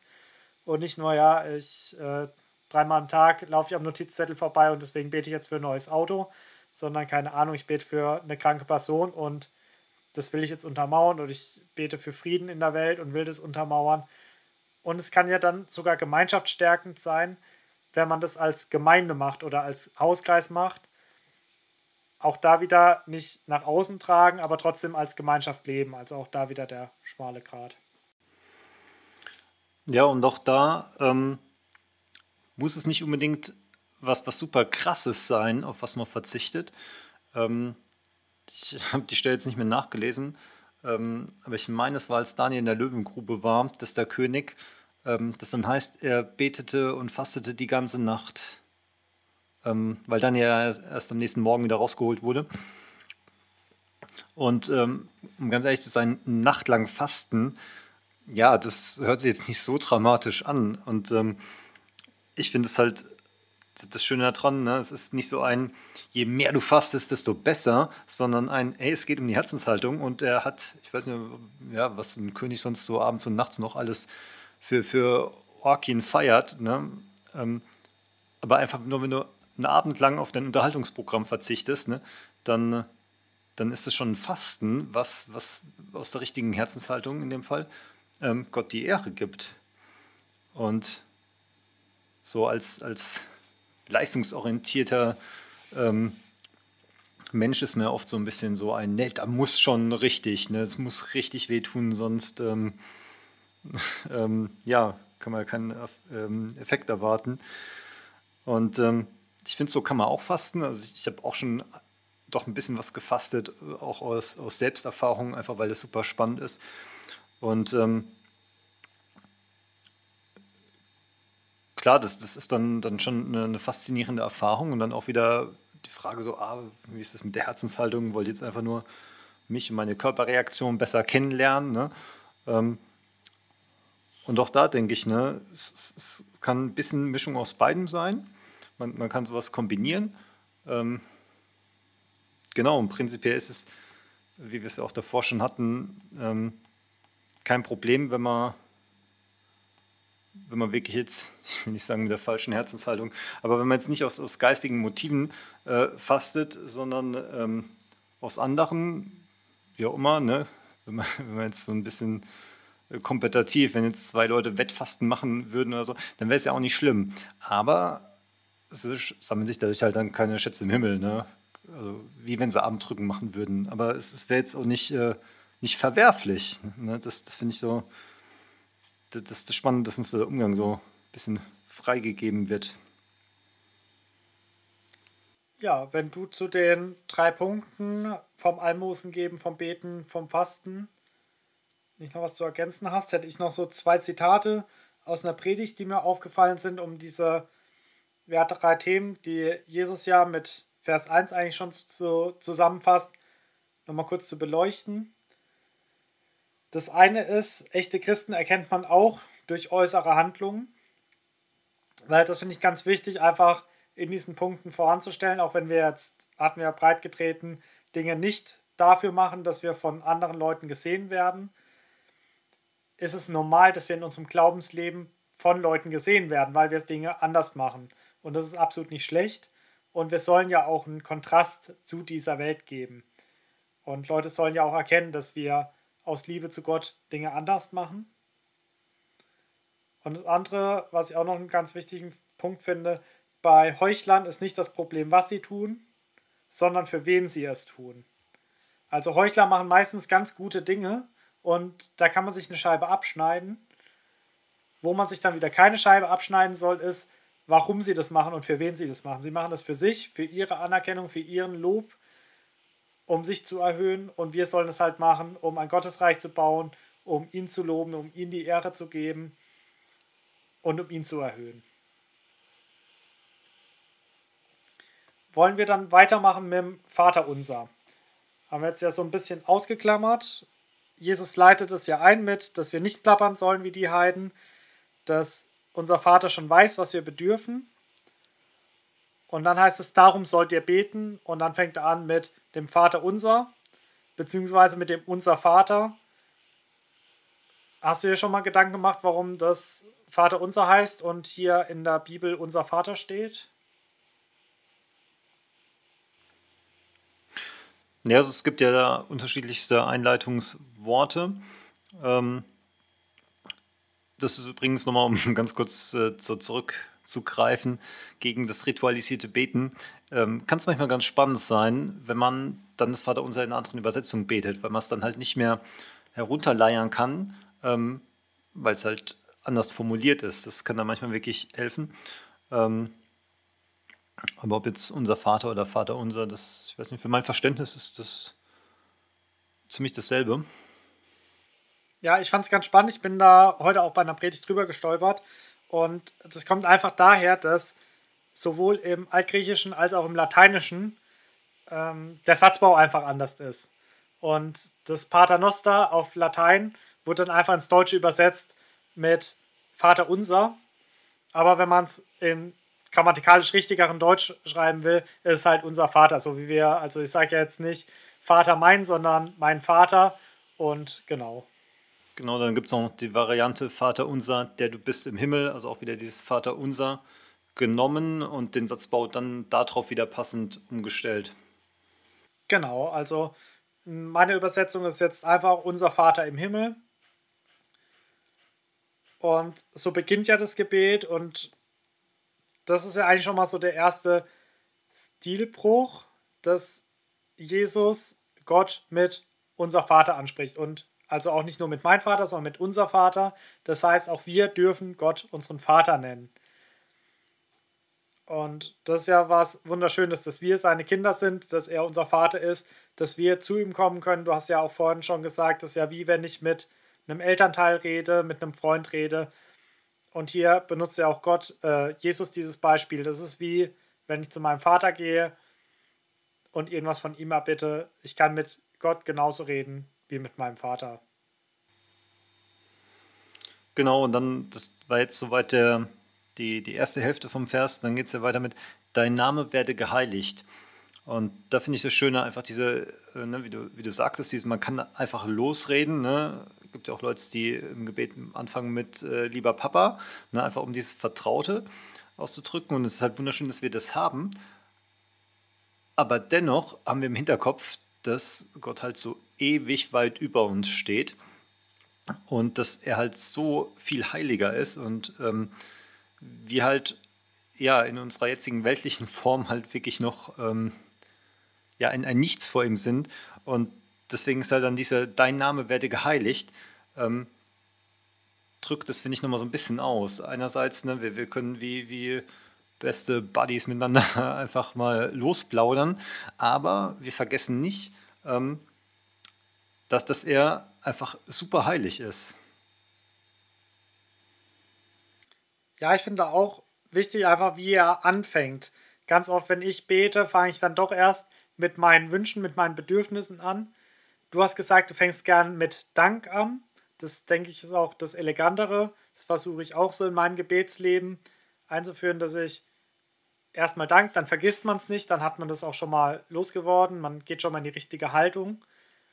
Aber dieses Dein Name werde geheiligt ist ja mehr als ein Dank, das ist ja wirklich so ein Lobpreis, das ist Gott erhöhen. Und der Name Gottes ist ja auch ein ganz, ganz spannendes Thema. Ich liebe das Thema auch, weil Gott ja nicht nur einen Namen hat. Es ist ja nicht nur dieses Jahwe, ich bin der ich bin, sondern im Alten und auch im Neuen Testament kriegt Gott immer wieder neue Namen und gibt sich selber Namen. Äh, so ist zum Beispiel ja auch bei der Jahreslosung für dieses Jahr 2023. Du bist ein Gott, der mich sieht. Das ist ja auch einer der Namen Gottes. Und ich finde es immer wieder schön, ich kenne nicht alle Namen Gottes auswendig, aber ich liebe es da auch so Listen durchzugehen und zu schauen, wie Gott von anderen Leuten genannt wird, wie er sich selber vorstellt. Und es zeigt ja auch Charaktereigenschaften. Äh, und dieses Dein Name werde geheiligt, verstehe ich auch so. Ich will Gott, so wie er ist, so wie er sich vorstellt, so wie er ihn auch andere Leute sehen, möchte ich einfach hochhalten, möchte ihm heiligen, also auch Ehr, äh, Ehrerbietung bringen und ihn hochheben.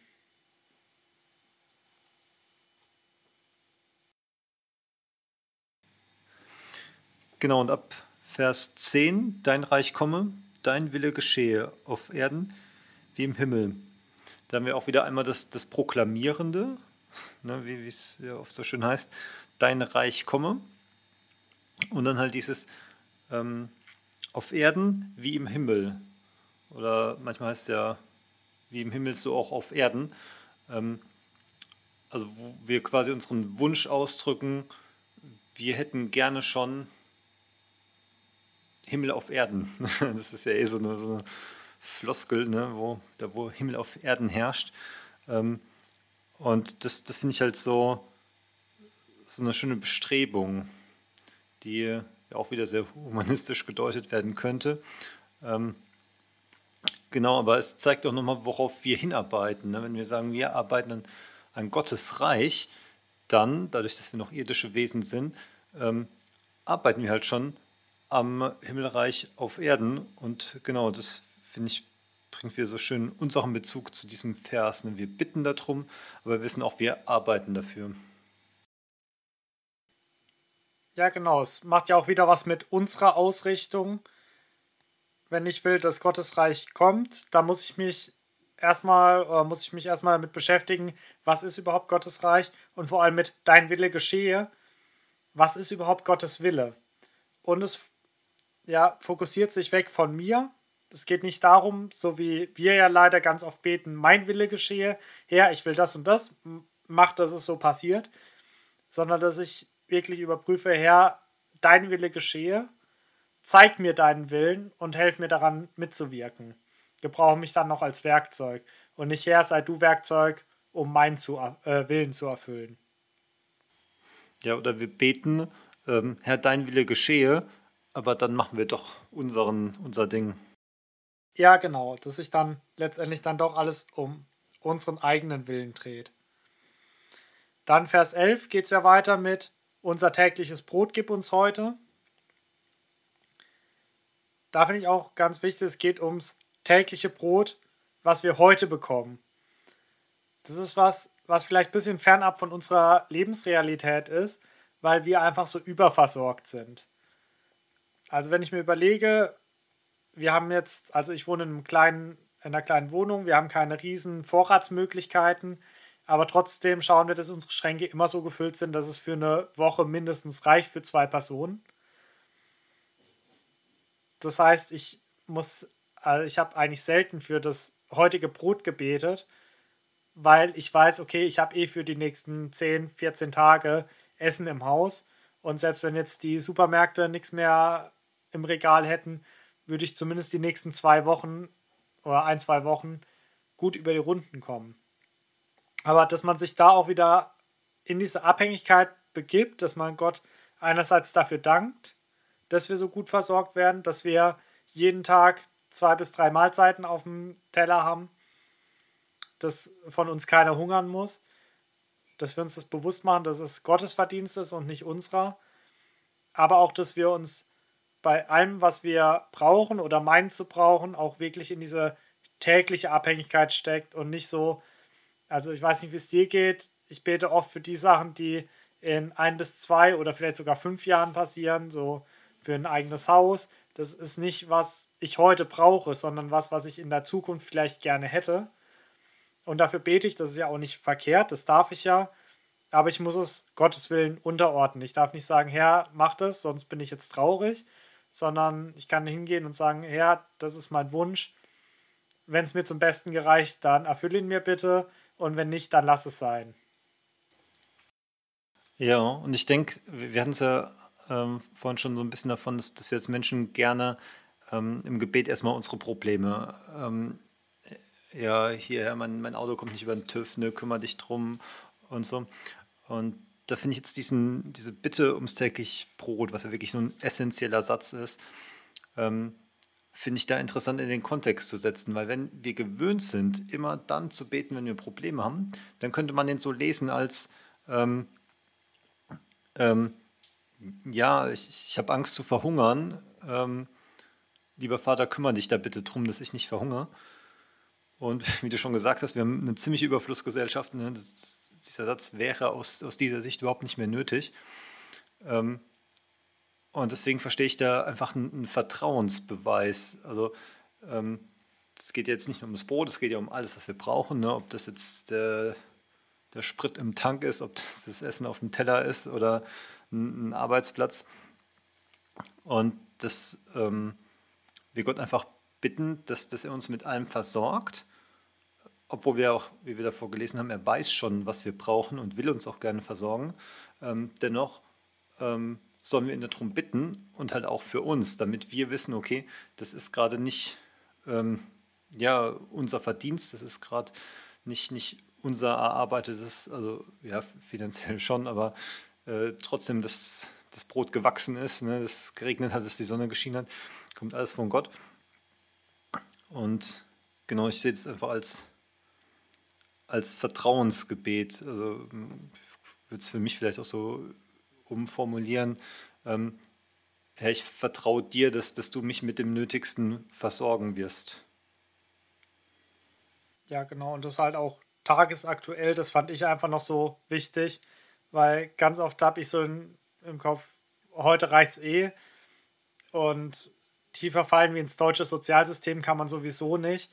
Aber dass man sich da trotzdem immer wieder auch bewusst macht, ich habe einen Gott, der mich versorgt und ich bin von ihm abhängig. Damit äh, bei Vers 12 geht es weiter und vergib uns unsere Schuld, wie auch wir vergeben unseren Schuldigern. Und das ist ja auch ja, was Essentielles, wofür wir wirklich regelmäßig bitten sollten.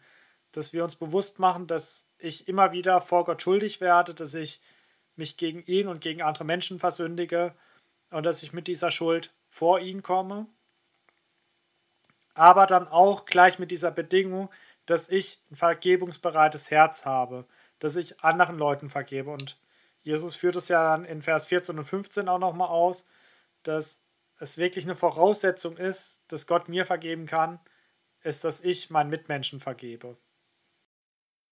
Ja, das stimmt. Das sind so, ist so der Vers, wo, wo ich im Vater unser schon einige Diskussionen drüber ähm, drüber gehört habe, so, wo oft viel Angst mitgeschwungen ist, so was ist, wenn ich das nicht hinkriege mit der Vergebung, wird mir dann auch nicht vergeben.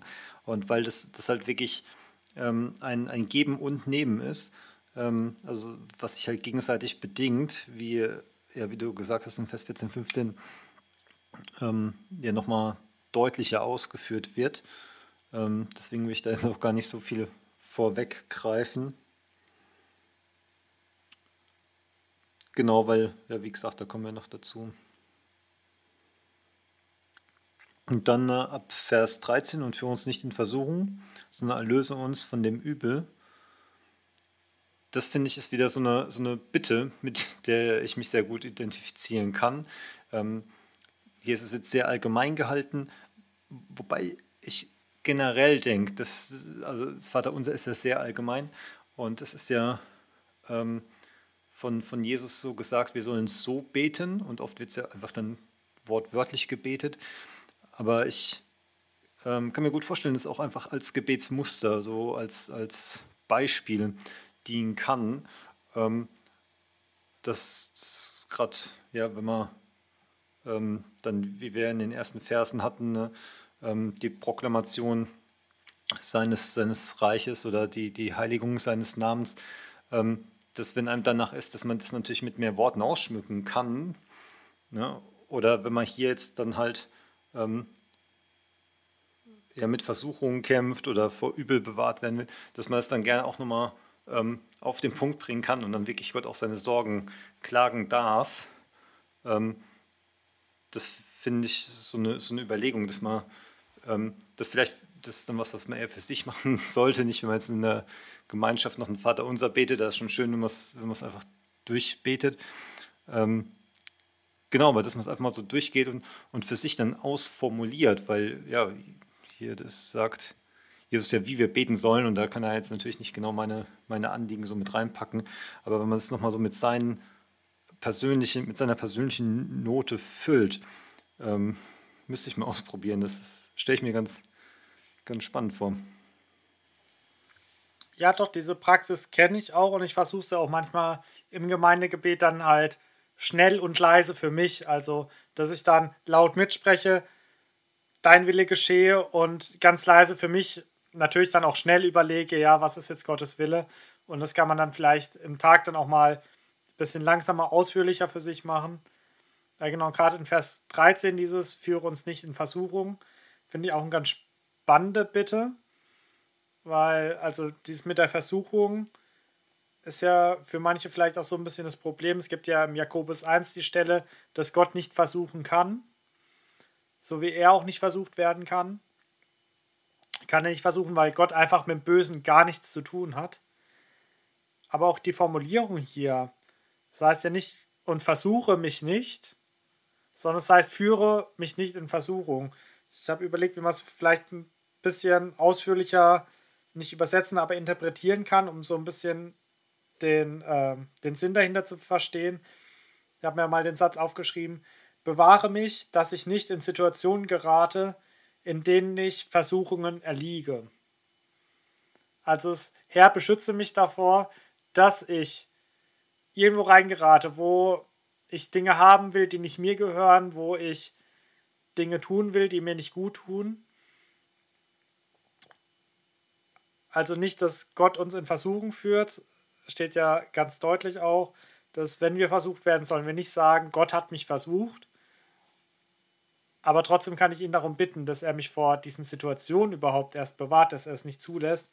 Und dieses Erlöse mich von dem Bösen denke ich, ist dann auch, wenn wir in irgendwie eine Versuchung gefallen sind, wenn wir auch selber dem Bösen verfallen sind, nichts ist so schlimm, dass Gott uns davor nicht befreien kann. Also Gott hat so unendlich viel für uns getan und er kann uns da aus dem tiefsten Sumpf wieder rausziehen.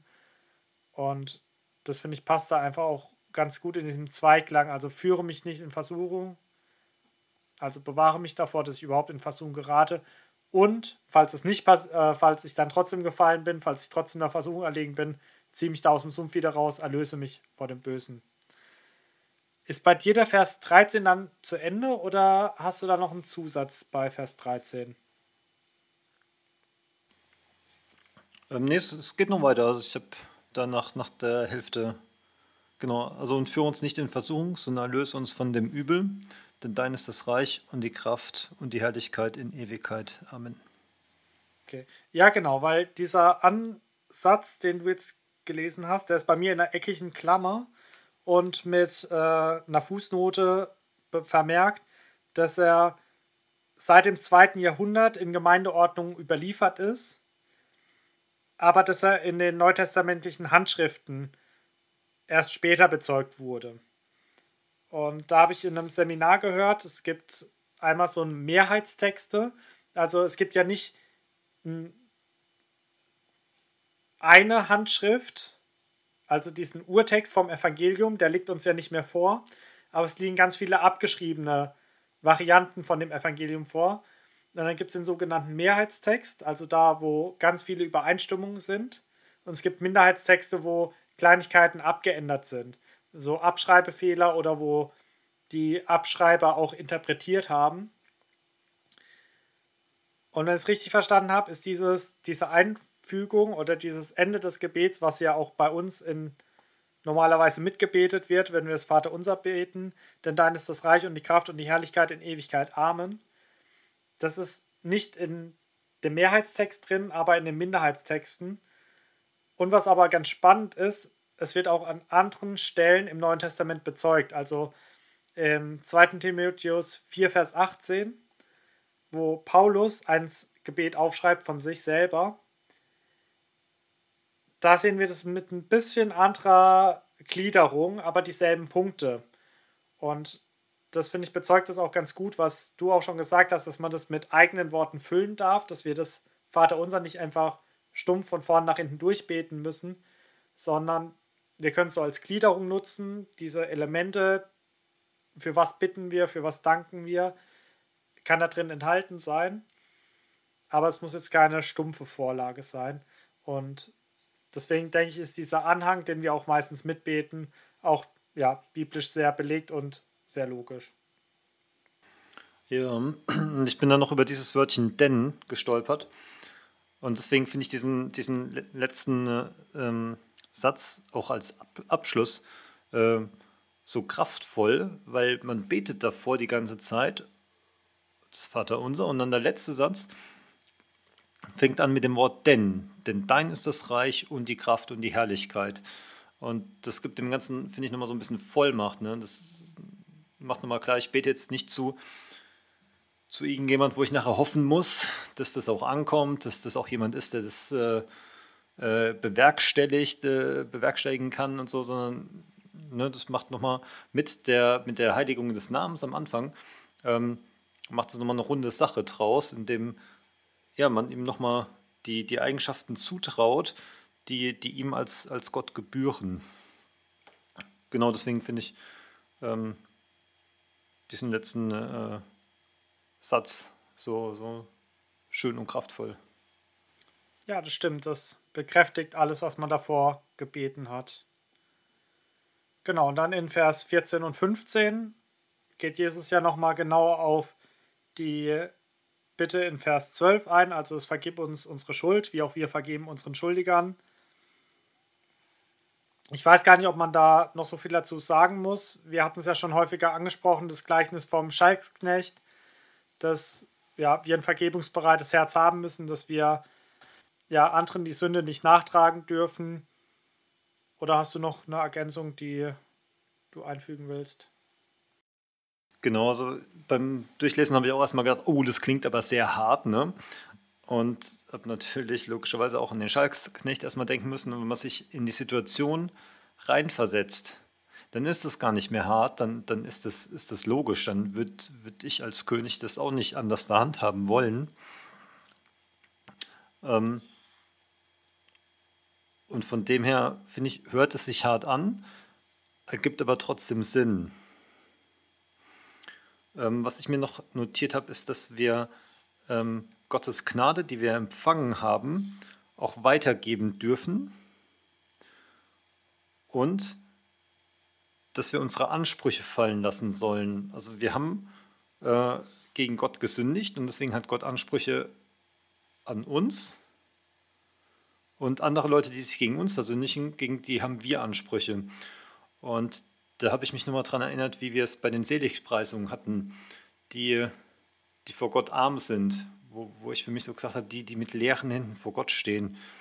Und leere Hände heißt, wir müssen nicht nur das fallen lassen, was, was wir Tolles gemacht haben, sondern auch noch irgendwelche Schuldscheine, die wir noch von anderen Leuten vielleicht haben, ähm, dass wir die halt auch fallen lassen müssen oder aufgeben müssen, ähm, da, damit wir ja, bei bei Gott äh, hier angenommen werden. Das äh, genau hatte ich noch als Gedanke dazu.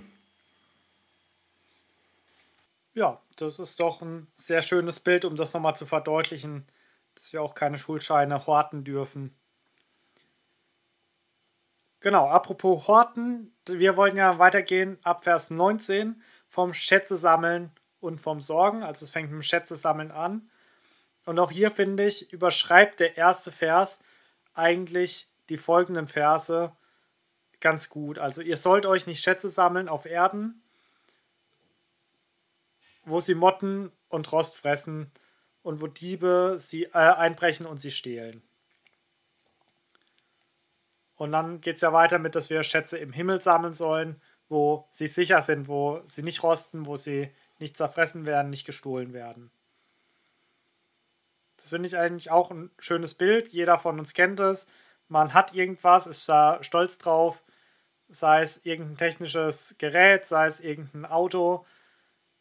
Du hast ja vorhin auch schon mal das Auto angesprochen, was nicht über den TÜV kommt. Man ärgert sich, das Auto ist Schrott ist jedem, der schon länger ein Auto besessen hat, glaube ich, auch mal passiert, dass man ein Auto hat, was nicht mehr über den TÜV kommt, was man dann weggeben muss. Und das ist schade. Aber so, es gibt ja auch die schöne Redewendung, es ist den Weg allen Irdischen gegangen. Also es geht kaputt, es ist vergänglich. Alles, was wir hier uns ansammeln, wo wir uns auch drüber freuen dürfen, es ist vergänglich, es geht natürlich auch, es geht kaputt. Und auch unser Geld, was auf der Sparkasse liegt, wir haben momentan eine relativ hohe Inflation. Einfach indem wir gar nichts zutun, wird das Geld weniger wert. Und ja, wir merken einfach, wenn wir uns umschauen, wir sammeln Schätze und ja, wir können eh nichts mit in die Ewigkeit nehmen, aber auch schon hier auf der Erde haben wir mit dem Verfall zu kämpfen, dass Laptops und Handys kaputt gehen und ja,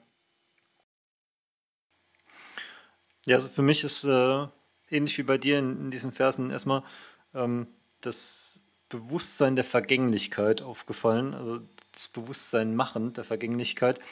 Ich habe dann auch gleich an Psalm 90, Vers 12 denken müssen. Da heißt es, Herr, lehre uns bedenken, dass wir sterben müssen, auf dass wir klug werden. Ähm, auch wenn es hier jetzt noch nicht um, um, äh, um, uh, ums eigene Sterben geht, also indirekt schon. Ne? Aber ja, wie du sagtest, ne, dass das den Weg allen irdischen, ähm, also hier auf der Welt hat halt nichts Bestand, nicht einmal wir. Genau, und dann ist mir natürlich noch der Vers 20 aufgefallen. Sammelt euch aber Schätze im Himmel, dass sie weder Motten noch Rost fressen und da die Diebe nicht nachgraben noch stehlen. Und was daran so schön ist, ist, wir dürfen Schätze sammeln. Das heißt nicht, trachte nicht nach Schätzen und äh, hier, ja, ähm, wie auch immer. Und in der, in der Bibel geht es ja relativ häufig tatsächlich um kapitalistische Züge. Und das finde ich so faszinierend, weil in unserer Gesellschaft erleben wir halt oft so die Nachteile des ähm, menschlich ausgelebten Kapitalismus und der hat auch genug Nachteile. Ähm, aber er hat halt auch viele Vorteile, weil er halt äh, Menschen dazu bringt, ähm, ja, wirklich nach, nach mehr zu streben, was, was ja auch gut ist. Und dass, dass Gott das nicht, nicht totschweigt und nicht sagt, ne, das ist böse, damit wollen wir nichts zu tun haben, sondern nein, er, er sagt eindeutig hier, wir, wir dürfen Schätze sammeln und ja, ähm, er verbietet es uns nicht, sondern im Gegenteil, er ermuntert uns und sagt, macht es aber richtig. Wenn ihr schon Schätze sammelt, dann die, die Ewigkeitsbestand haben. Ich meine, da können uns ja auch hier zum Spaß einfach unser Gold anhäufen lassen und dann am Ende der Zeit sagen, ja, jetzt bist du halt tot, jetzt kannst du es nicht mitnehmen. Ähm, also er, er, hilft uns dabei sogar noch, ähm, das sinnvoll zu machen. Genau, und das, das finde ich da so ermutigend dran, dass ja, wir da in, unsere, in unserem äh, Arbeiten und Wursteln ähm, genau darauf hingewiesen werden, dass wir Lohn erhalten werden und dass er halt auch sicher ist bei Gott. Ja, das ist ja auch wirklich sehr ermutigend, gerade wenn man dann halt sieht, wie die irdischen Sachen immer wieder entwertet oder kaputt werden. Und dann geht es ja mit Vers 21, äh, 21 weiter. Denn wo dein Schatz ist, da ist auch dein Herz. Und das denke ich ist halt auch so ein ganz praktischer Hinweis. Also ich muss da immer denken, wenn ich, kommen wir wieder zurück zum Almosen geben, wenn ich irgendeiner Organisation was spende, dann bete ich auch ganz anders für diese Organisation. Weil, ja, ich kann für viele Organisationen, viele Missionare beten, aber wenn ich jemandem dann Geld gebe dann merke ich ja auch, ja, ein bisschen von meinem Herzen hängt dann auch in dieser Sache drin, also auch im ganz positiven äh, Fall. Ist ja nicht nur das Negative, dass wenn ich mir jetzt was Teures kaufe, sei es ein teures Auto, teures Handy oder so, dann wird da auch mein Herz mehr dran hängen, weil da ein größerer Schatz drin steckt, als wenn ich was Billiges, was Günstiges kaufe. Wenn ein Schrottrad geklaut wird, ist es nicht so schlimm, wie wenn jetzt das neue, teure, wunderschöne Fahrrad geklaut wird. Weil dann nur ein kleiner Schatz und kein großer Schatz verloren gegangen ist. Aber so ist es auch im positiven Sinne, wenn ich irgendwo mich rein investiere, sei es mit Zeit, dass ich in der Gemeinde ehrenamtlich tätig bin, sei es mit Geld, dass ich einem Missionar Geld spende. Da ist auch ein Stück mein Herz mit dabei oder stärker mit dabei, als wenn ich nur für ihn bete. Ja, auf jeden Fall. Das ist ein guter Punkt. Das ist mir auch schon so aufgefallen. Ich habe dann ähm, manchmal schon wirklich super kleine Daueraufträge gehabt, wirklich nur wenige Euros, ähm, wo dann äh, bei, bei der SMD war das, glaube ich, dann, dann haben die einen immer monatlich so eine Zeitschrift zugeschickt und ich weiß nicht, ob das überhaupt die Kosten aufgewogen hat, aber ähm, wie, du, wie du gesagt hast, es, es macht einen nochmal das Ganze präsenter. Man sieht es dann auf seinem Kontoauszug, ne? man, man, weiß, da geht ein bisschen was ab und äh, ähm, ja, von dem her ist das auch wirklich sehr äh, praxis- und alltagsnah und äh, ja, zur, zur Nachahmung empfohlen, würde ich es mal sagen. Genau, bei den nächsten Versen bin ich mir ein bisschen unsicher. Hast du da nochmal eine Kapitelüberschrift bei Vers 22 oder 23? Nee, ist bei mir direkt im Anschluss. Das geht ja jetzt um das Auge.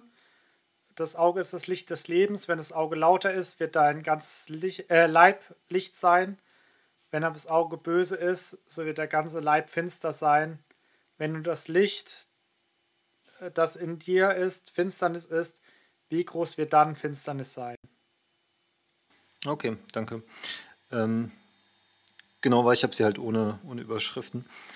Ähm, ich muss zugeben, mit den zwei Versen, die haben mich erst so ein bisschen verwundert, weil das, das mit den, was danach kommt, man, man kann nicht zwei Herren dienen, dem Geld und, und dem Herrn. Ähm, und, und das davor, ähm, das, das kennt man so ein bisschen, das kann man zuordnen, aber an die zwei Verse, ich konnte mich da jetzt nicht so dran erinnern, habe zuerst gedacht, okay, ähm, ja, was, was äh, soll das? Und ich habe mir dann so ein bisschen äh, gedacht, ne, da, davor geht es ähm, um, um das Geld, um die Schätze. Und danach geht es speziell ums Geld und dazwischen einfach diese beiden Verse. Und äh, ich habe dann so ein bisschen an das Leuchten im Augen von Leuten gedacht. Ne? Wenn ne, das Auge ist, wie, wie wir die Welt wahrnehmen. Ähm, wenn wir dann zum Beispiel auf, auf, auf, auf Geld gucken, wenn wir uns dann mit, mit, dem Auge zu irgendwas verleiten lassen, ähm, Genau, ich konnte mir sonst jetzt nicht viel drunter vorstellen, aber das war einfach so mein, mein erster Gedanke beim Durchlesen, ähm, dass äh, genau einfach so dieses, was, was bringt unsere Augen zum Leuchten, wenn, wenn wir Geld sehen ähm, oder wenn, wenn wir äh, ja Gottes Reich wahrnehmen. Genau, aber ansonsten war ich ein bisschen überfordert, muss ich zugeben, von diesen beiden Versen. Ja, sehr cool, dass du es dir selber hergeleitet hast. Ich war nämlich tatsächlich mit den Versen auch ziemlich überfordert und war dann froh, dass ich einen Ausleger gehört habe, der das tatsächlich ziemlich in die Richtung ausgelegt hat, wie du jetzt auch sagst. Also dieser Blick, dass der, also der finstere Blick, dass das so ein eifersüchtiger, äh, ja, habgieriger Blick ist. Also ich finde, Habgier ist ja eh auch so ein schönes deutsches Wort, weil es genau sagt, aussagt, was es ist, also diese Gier, irgendwas haben zu wollen.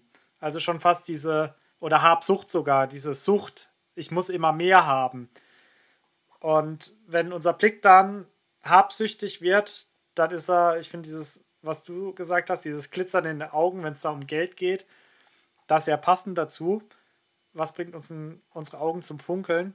Er hat auch gesagt, ja, dieses dass so dieses böse Auge, was auf weltliche Dinge gerichtet ist, was auch dann ganz oft ja mit unlauteren Mitteln, mit finsteren Mitteln einhergeht, dass wenn ich habsüchtig bin, dann werde ich vielleicht bei der Steuererklärung ein paar Sachen angeben, die gar nicht so stimmen, weil meine Sucht ja befriedigt werden will, dass ich immer mehr haben will. Ich werde vielleicht auch ja, weniger ins Reich Gottes investieren, sei es an Zeit, sei es an Geld, weil mit der Zeit kann ich auch andere Dinge machen, kann ich ja vielleicht noch ein bisschen schwarz arbeiten, da auch wieder Steuer hinterziehen oder so und alles Mögliche. Also es verdirbt dann nach und nach den ganzen Leib und ich glaube, das passt ganz gut, dieser ja, gierige, habsüchtige Blick. Okay, ganz spannend. Wollen wir dann ab Vers 24 weitermachen?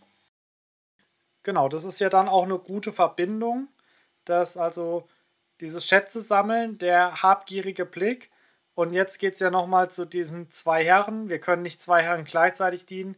Wir können nicht äh, Gott und dem Mammon gleichzeitig dienen. Genau, und zwar heißt es hier zwei Herren. Ne, und in unserer heutigen Gesellschaft haben wir jetzt weder Sklaven noch wirklich Herren in dem Sinne. Und deswegen ist in meinem Kopf erstmal so ein, Chef, ein Vorgesetzter ähm, aufgetaucht. Wobei das äh, dem Sachverhalt, glaube ich, nicht ganz gerecht wird, weil natürlich kann man zwei Chefs haben. Ne? Im Idealfall nicht in derselben Firma, ne? aber ich kann jetzt morgens in der einen Firma arbeiten, abends in der anderen. Und es könnte noch ganz gut gehen. Aber hier ist ja wirklich vom Herren die Rede. Ne? Und das zeigt, finde ich, nochmal schön die, die Verbindlichkeit. Das ist jetzt nicht einfach nur ein, Herr, bei, bei dem ich halt meine 40 Stunden die Woche arbeite und danach habe ich Feierabend, habe mit dem nichts mehr zu tun, ähm, sondern es ist ein Herrn, den, den ich wirklich ähm, gegenüber sehr verpflichtet bin, ne? wo, wo, um den seine Belange kreisen meine Gedanken Tag und Nacht. Ähm, genau, und dann in der Hinsicht ist es halt nochmal wirklich relevanter, darauf zu achten, ne? dass es halt nicht um, um Geld, um, um Wohlstand ähm, oder man muss ja nicht unbedingt um Geld, um die, die ersten Verse des Kapitels nochmal aufzugreifen. Es kann ja auch das Ansehen sein, um, um was es sich dreht. Ähm, genau, dass das mal da dann einfach seine, seine Prioritäten richtig setzt und halt ähm, genau dem, dem Mammon dann halt auch absagt. Wobei, um jetzt die nächsten Verse ein bisschen vorwegzugreifen, da geht es ja um die Sicherheit. Äh, ne, Vers 25 sorgt nicht für euer Leben, was ihr esst und trinken werdet. Ähm, da ist es ja eine Vertrauenssache. Ähm, ne, wenn, wenn ich Geld habe, dann weiß ich, ich kann was zu essen kaufen und ich werde nicht verhungern. Das, was wir auch beim Vater unser hatten, das wird das wieder ein bisschen obsolet machen. Ne? Wofür soll ich da jetzt um mein täglich Brot bitten, wenn ich ja Geld habe? Ähm, das heißt jetzt aber auch nicht, dass wir kein Geld haben dürfen.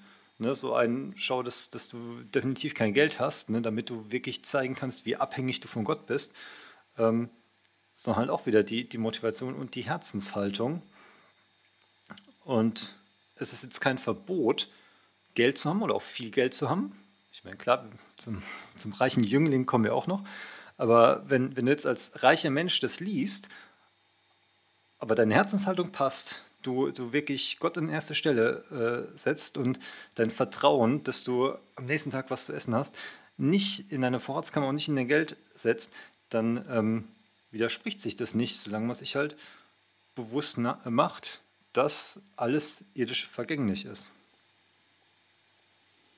Genau, ich glaube, das ist ein ganz wichtiger Punkt, dass selbst wenn man viel besitzt, aber seinem Besitz nicht dient, sondern das einfach nur als Mittel nutzt, als, ja, vielleicht sogar als Werkzeug, um Gutes zu tun, um an Gottes Reich zu arbeiten, dann ist es absolut nicht verwerflich. Nur wenn wir unser Herz an diesen, auch da wieder diese Begrifflichkeit Mammon, also Geld, aber es ist ja schon fast so ein Götze, also es wird auch dieser Begriff gar nicht mit übersetzt, weil es so dieser Götzenbegriff für alles Irdische, für alles Materielle ist. Und sobald wir das dann halt über Gott stellen, dann, ja, dann haben wir ein Problem, weil es zu unserem Götzen wird. Das ist ja auch so diese Natur von Götzen, dass es oft gute Dinge sind, die einfach an der falschen Stelle stehen. Ich habe ja auch noch eine Parallelstelle aus dem ersten Timotheusbrief. 1. Timotheus äh, Kapitel 6, die Verse 9 und 10 möchte ich kurz lesen. Passt sehr gut dazu. Da heißt es, denn die reich werden wollen, die fallen in Versuchung und Verstrickungen und in viele törichte und schändliche Begierden, welche die Menschen versinken lassen in Verderben und Verdammnis. Denn Geldgier ist eine Wurzel alles Übels. Danach hat einige Gelüste und sie sind vom Glauben abgeirrt und machen sich selbst viel Schmerzen. Also dieses Geldgier ist die Wurzel alles Übels. Das ist ja auch fast in deutschen Sprachgebrauch äh, eingegangen. Da heißt es dann oft, Geld ist die Wurzel alles Übels, aber Geld an und für sich ist gar nicht das Problem. Und das wird auch im Timotheusbrief dann klar, wenn man ein paar Verse weiterliest, also 1. Timotheus 6 ab Vers 17, da wendet sich Timotheus an reiche Christen und äh, mahnt die, wie sie mit ihrem Hab und Gut umgehen sollen. Aber es ist jetzt nicht per se, dass ein Christ keinen Besitz haben darf. Aber ich finde es ganz wichtig, dieses, äh, was in Vers 9, was ich in Vers 9 vorgelesen habe, äh, denn die reich werden wollen. Es sollte von uns Christen keine Intention sein, dass wir reich werden wollen, weil das auch ganz viele Last mit sich bringt. Das ist so ein rein weltlicher Wunsch der uns ja auch immer wieder ansteckt. Also ich glaube, in jedem von uns steckt auch irgendwie ein bisschen dieser weltliche Gedanke, hätte ich nur ein bisschen mehr Geld, würde es mir besser gehen. Aber es ist ja das, wo Gott uns immer wieder darauf hinweist, nein, das ist nicht so. Trachte nach dem Himmlischen, bau da deine Schätze auf und nicht im Weltlichen. Wenn sich dann parallel dazu zufälligerweise noch irdische Schätze ansammeln, ist es auch nicht schlimm. Geh mit denen nur gut um, Gott wohlgefällig um. Aber es ist keine Sünde, Geld zu besitzen. Aber diese Geldgier, dass ich immer mehr haben will, das ja, verursacht dann halt auch immer wieder schlimme Dinge.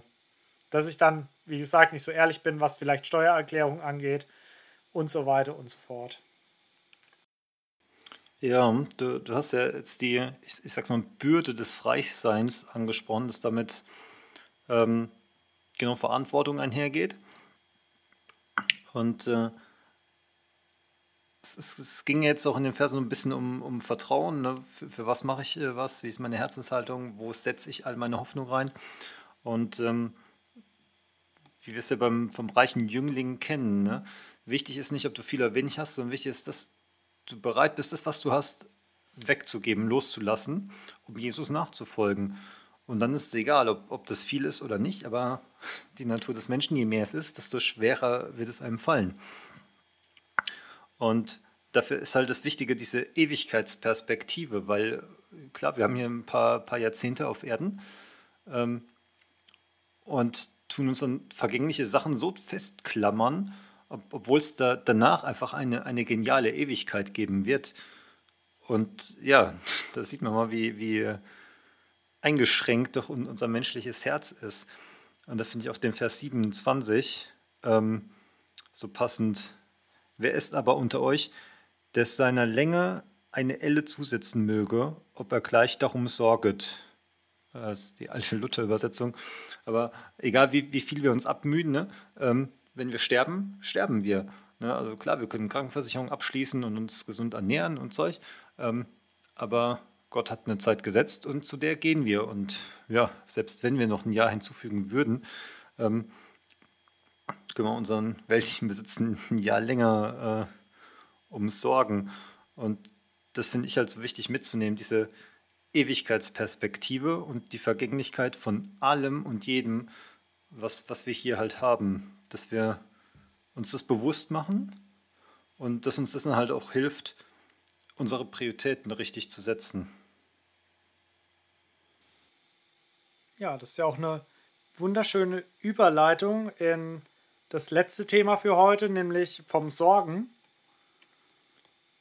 Und ich finde, mit dem Vers 33 wird das jetzt eigentlich gut zusammengefasst.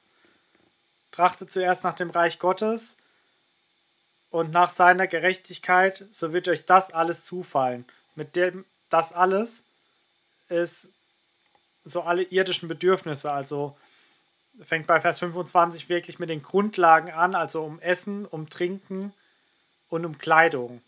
Und bei Kleidung geht es ja jetzt nicht um irgendwie die neueste Mode, nicht ich brauche die neuesten Markenklamotten, damit ich irgendwie Ansehen vor Leuten habe, sondern es geht einfach um Klamotten, damit ich nicht erfriere, damit ich mich schützen kann, damit mich die Dornen nicht äh, pieksen und damit ich meine Blöße bedecken kann. Und genau bei dem Sorgen, den Vers hattest du ja schon vorgelesen, warum sorgen wir uns so viel? Wir können eh nichts dran ändern. Äh, wir können ja, ja, egal wie viele Sorgen wir uns machen, äh, bei mir ist es ein bisschen anders. Ähm, Vers 27, wer unter euch ist, der seines Lebens Länge eine Spanne zusetzen könnte. Im Urtext ist, glaube ich, wirklich so dieses, nur wer seiner Größe eine Spanne zusetzen könnte oder eine Elle, aber es ist damit schon ziemlich sicher auch diese Lebenslänge gemeint. Also wer kann sein Leben um irgendwas verlängern, nur weil er sich mehr Sorgen macht. Und es ist ja auch heutzutage eigentlich bewiesen, dass wenn wir uns viele Sorgen machen, verkürzen wir unser Leben eher, weil wir dann gestresst sind, kriegen eher ein Magengeschwür. Das ist der Gesundheit eher negativ, als dass wir durch Sorgen unser Leben verlängern würden. Fand es ganz interessant. Ich habe heute auch dazu noch eine Predigt angehört und der Prediger meint, es gab eine Studie, ich glaube aus der USA. Und ich kriege die Prozentzahlen nicht mehr ganz zusammen, aber es war auf jeden Fall ein sehr hoher Prozentsatz an den, also die haben aufgedröselt, wie viele, äh, über was man sich so Sorgen macht. Und ich glaube, 40 Prozent waren Dinge, die eh nicht eintreten werden. Also keine Ahnung, wenn ich jetzt mir Sorgen vor irgendeiner Katastrophe mache, dass äh, jetzt der Russe hier in Deutschland einfällt, das ist was, was ziemlich sicher nicht passieren würde. Und trotzdem kann man sich da wunderbar Sorgen drüber machen. Und dann ganz viele gesundheitliche Dinge, über die wir uns Sorgen machen, das sind ja auch Dinge, die wir gar nicht beeinflussen können. Und so machen wir uns über ganz viele Sachen Sorgen, die uns dann vielleicht schlaflose Nächte bereiten, was ja auch wieder ungesund ist und an denen wir eh nichts ändern können oder die sowieso nicht eintreten werden. Ja, das ist ja ähm, hier in, im, im, letzten Vers, Vers 34, darum sorget nicht für den nächsten Tag, denn jeder Tag hat ja seine eigenen Sorgen. Ähm, ja, so ein bisschen kann man es als, als Reaktion sehen auf, auf das, wie du gesagt hast, alles, was in, in dieser Welt uns an, an potenziellen Sorgen so entgegnet. So ein Ja, es, es kann passieren, aber auch wenn ich jetzt ähm, noch ein paar Konserven mehr in den Keller mache, ne, der Blackout kommt oder er kommt nicht und äh, ja, Gott hat alles in der Hand. Und das ist jetzt natürlich auch nicht, man darf jetzt nicht auf der anderen Seite vom Gaul wieder runterfallen und sagen, ja, ich lebe jetzt total blauäugig in den Tag hinein. Ähm, das, äh, ne, denke ich, darf man da jetzt auch nicht draus sehen, so wie die Vögel sehen und ernten nicht. Ne? Deswegen gehe ich jetzt auch nicht mehr arbeiten und Gott wird mich schon versorgen. Ähm, das wäre natürlich der falsche Rückschluss. Aber so ein bisschen, ich sag mal, äh, die Akzeptanz. Und wenn man halt das, wie, wie wir davor ähm, jetzt erörtert haben, unsere Herzenshaltung angepasst haben, dann können wir halt auch dies, diese Unsicherheit akzeptieren und sagen, ja, das, äh, das äh, geht schon so klar für mich. Genau, und dann ist mir noch Vers 33 aufgefallen. Du hast ihn ja auch schon angesprochen. Trachtet am ersten nach dem Reich Gottes und nach seiner Gerechtigkeit. Und das, das Schöne ist halt, es, schlägt wieder den Bogen hoch zum, zum Vater unser. Wir, wir beten, dein Reich komme. Und jetzt heißt es, ja, wir sollen auch danach trachten. Also wir sind die, die darum beten, aber wir sind auch die, die an der Erfüllung mitwirken dürfen. Wir trachten nach Gottes Reich und beten, dass es kommt. Also nicht so ein, ja, wir beten um dein Reich komme, aber, aber mach du mal, ne? ich, ich kümmere mich um meinen Krusch, sondern ähm, das ist halt fürs Leben so ganzheitlich. Wir, wir machen das und ja, wir, wir beten auch dafür. Was mir bei dem Vers noch aufgefallen ist, dass es nicht nur ein Bogen zum Vater unser, sondern auch das, was wir letzte Woche behandelt haben, zu den Seligpreisungen äh, spannend. Wir hatten ja die eine Seligpreisung, ähm, Vers 6 im fünften Kapitel, selig sind, die da hungern und dürsten nach der Gerechtigkeit, denn sie sollen satt werden. Und da ist mir so ein Sinn gekommen, also natürlich, sie werden satt werden, weil Gott Gerechtigkeit üben wird. Aber hier in dem Zusammenhang finde ich es ja auch ganz interessant, und da muss ich ein bisschen drüber schmunzeln, als mir das heute aufgefallen ist, dieses, wenn wir nach Gottes Gerechtigkeit trachten, wird uns alles zukommen, das alles. Und das bei dem das alles ist ja auch das Essen und Trinken. Also da muss ich wieder an die Seligpreisung denken und sie werden satt werden, dass sie auch ja materiell satt werden, auch irdisch satt werden. Ähm, ja, weil uns dann alles zukommt, wenn wir nach der Gerechtigkeit trachten. Stimmt, das ist raffiniert. Das passt ja wirklich in, in äh, jeder Einzelheit. Ja, zu dem, äh, was du jetzt schon angesprochen hattest, dass es nicht eine Ausrede ist für irgendwie so ein komplett dummes, unstrukturiertes Handeln. Also du hast ja schon gesagt, ja, nicht mehr arbeiten gehen, weil es ja auch heißt in Lukas 12, da finden wir eh ganz viele Parallelstellen zu dem, was wir jetzt gerade lesen. Äh, die Vögel sammeln nicht und ernten nicht und sammeln nicht in Scheunen und der Vater im Himmel versorgt sie doch. Im Thessalonischer Brief steht es, glaube ich, dass ähm, der, der arbeiten kann und nicht arbeitet, der soll auch nicht essen. Also Gott will, dass der Mensch arbeitet und ich glaube, es ist auch gut, dass wir voraussorgen, dass wir schlau denken und planen und auch haushalten mit dem, was uns Gott anvertraut. Aber dieses Sorgen machen, also ich habe mir so überlegt, das, was mich abends vom Einschlafen abhält. Ich glaube, das ist das, was wir wirklich Gott abgeben sollen. Und da hast du jetzt auch schon Vers 34 vorgelesen. Äh, sorg dich nicht um morgen, denn jeder Tag hat seine eigenen Sorgen oder in meiner Übersetzung, jeder Tag hat seine eigene Plage. Also auch hier keine absolut positive Verheißung. Das heißt nicht, äh, als Christ werdet ihr sorglos durchs Leben laufen, sondern das heißt schon, ja, jeder Tag bringt auch seine Sorgen, seine Plagen mit sich. Aber mit Gott können wir da auch Tag für Tag durchgehen. Und da auch wieder der Bogen zum Vater unser, zu dem täglichen Brot, dass wir jetzt nicht schon uns für das morgige Brot sorgen und dafür grübeln und bitten müssen, sondern dass ich jeden Tag neu zu Gott kommen kann. Und das ist ja auch so ein biblisches Prinzip. In, bei der Wüstenwanderung haben sie ja auch die Israeliten jeden Tag das Manna für den aktuellen Tag gekriegt und nicht für den zukünftigen Tag. Und wenn sie angefangen haben zu sammeln, weil sie gedacht haben, ja, wenn morgen kein Manna mehr fällt, will ich ja noch einen Proviant haben, dann ist es einfach verfault und äh, ja, stinkend geworden. Ja, auf jeden Fall. Das ist wirklich ein Prinzip, was man, wo, wo man immer wieder drauf ähm, drüber stolpert. Ne? Gerade beim bei Manna, da, da gab es ja sogar Stress, wenn man, wenn man gehortet hat. Ne? Und auch da aber wirklich im, im, kleinsten die Versorgung, dass dann am, am, äh, am Tag vorm Sabbat äh, die doppelte Menge gefallen ist, ne? damit, damit sie das doppelte Menge sammeln können, ne? damit, ähm, ja, also wirklich, äh, ja, eine absolute Vertrauensübung. Also gerade bei dem Manna-Beispiel zu bleiben, wenn man da in der Wüste ist, ne, und dann, dann ist man wirklich absolut darauf angewiesen. Ähm, und das Vertrauen ist halt dasselbe und ja, wir können halt zeigen, in was für unterschiedlichen äh, Lebenslagen wir das unter Beweis stellen müssen. Ähm, genau, und manchmal ist es schwieriger und manchmal ist es leichter versteckt.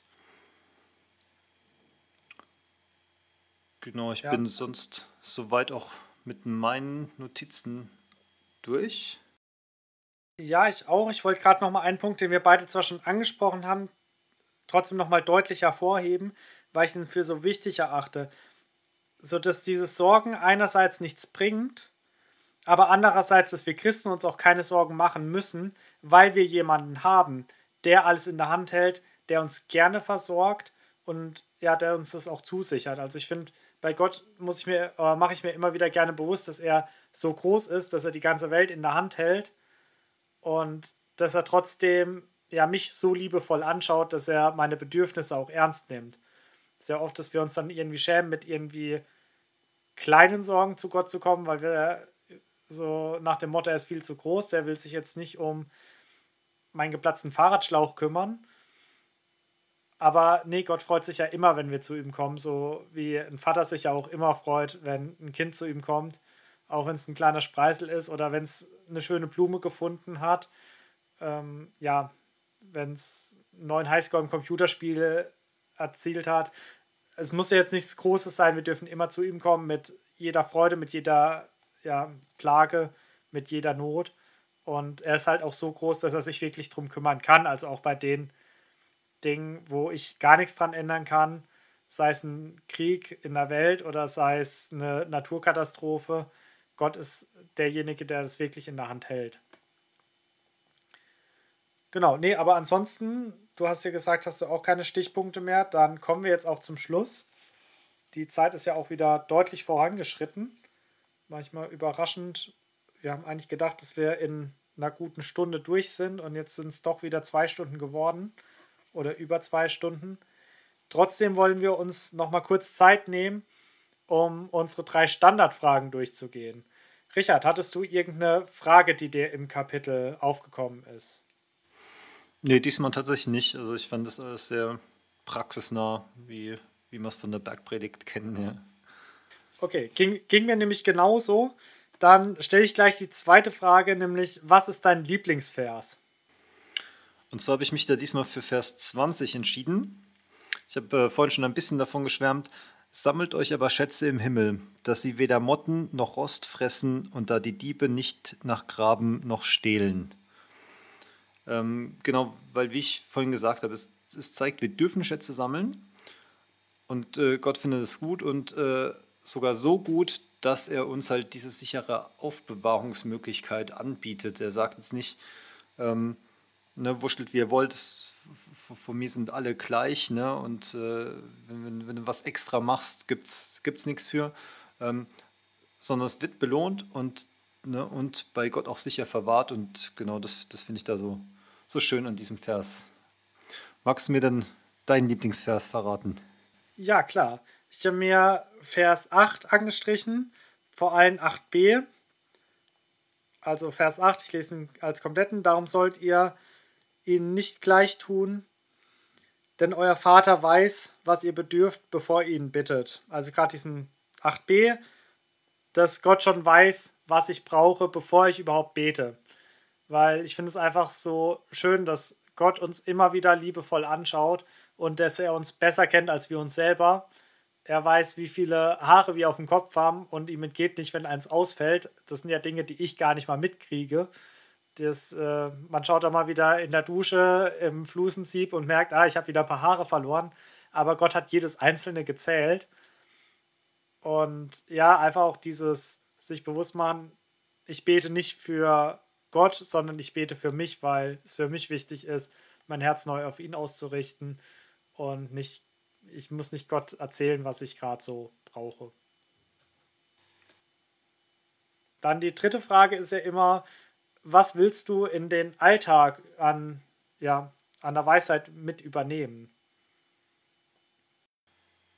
Ja, also für mich ist ähm, dadurch, dass es halt wirklich in, im ganzen Kapitel sehr präsent ist, die, äh, das richtige Setzen von Priorität, so das, was ich für mich nehmen möchte, ähm, für mich mitnehmen möchte, ähm, weil es wirklich in so vielen Versen, wenn man Zwischenzeilen gelesen hat, hat man festgestellt, es geht eigentlich nur darum, worauf setze ich meinen Fokus, worauf setze ich mein Vertrauen, wie priorisiere ich das, was ich im Leben habe.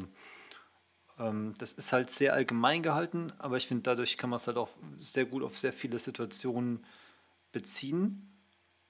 Genau, und das ist, ist so das, was, was ich für mich mitnehmen möchte.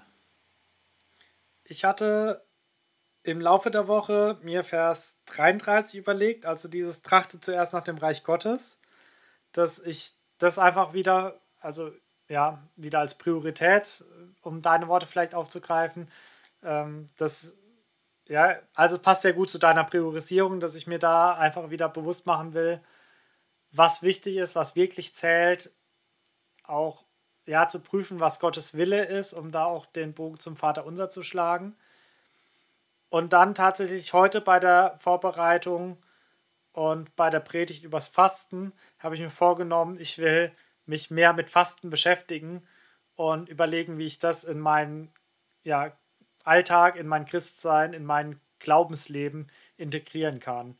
Weil ich glaube, das was ist, was bei mir deutlich unterrepräsentiert ist. Das klingt nach einer spannenden Erfahrung, die du noch vor dir hast. Genau, dann sind wir auch für diese Woche fertig. Wir bedanken uns bei euch, dass ihr so tapfer zugehört habt. Ich hoffe, es war jetzt nicht zu lang oder erst recht nicht zu langatmig. Genau, über konstruktives Feedback freuen wir uns wie immer sehr. Ihr dürft euch gerne bei uns melden an die Mailadresse buchbesprechung-bibel.gmx.de. Und genau, ansonsten wünschen wir euch ein schönes Wochenende und verabschieden uns. Tschüss. Tschüss.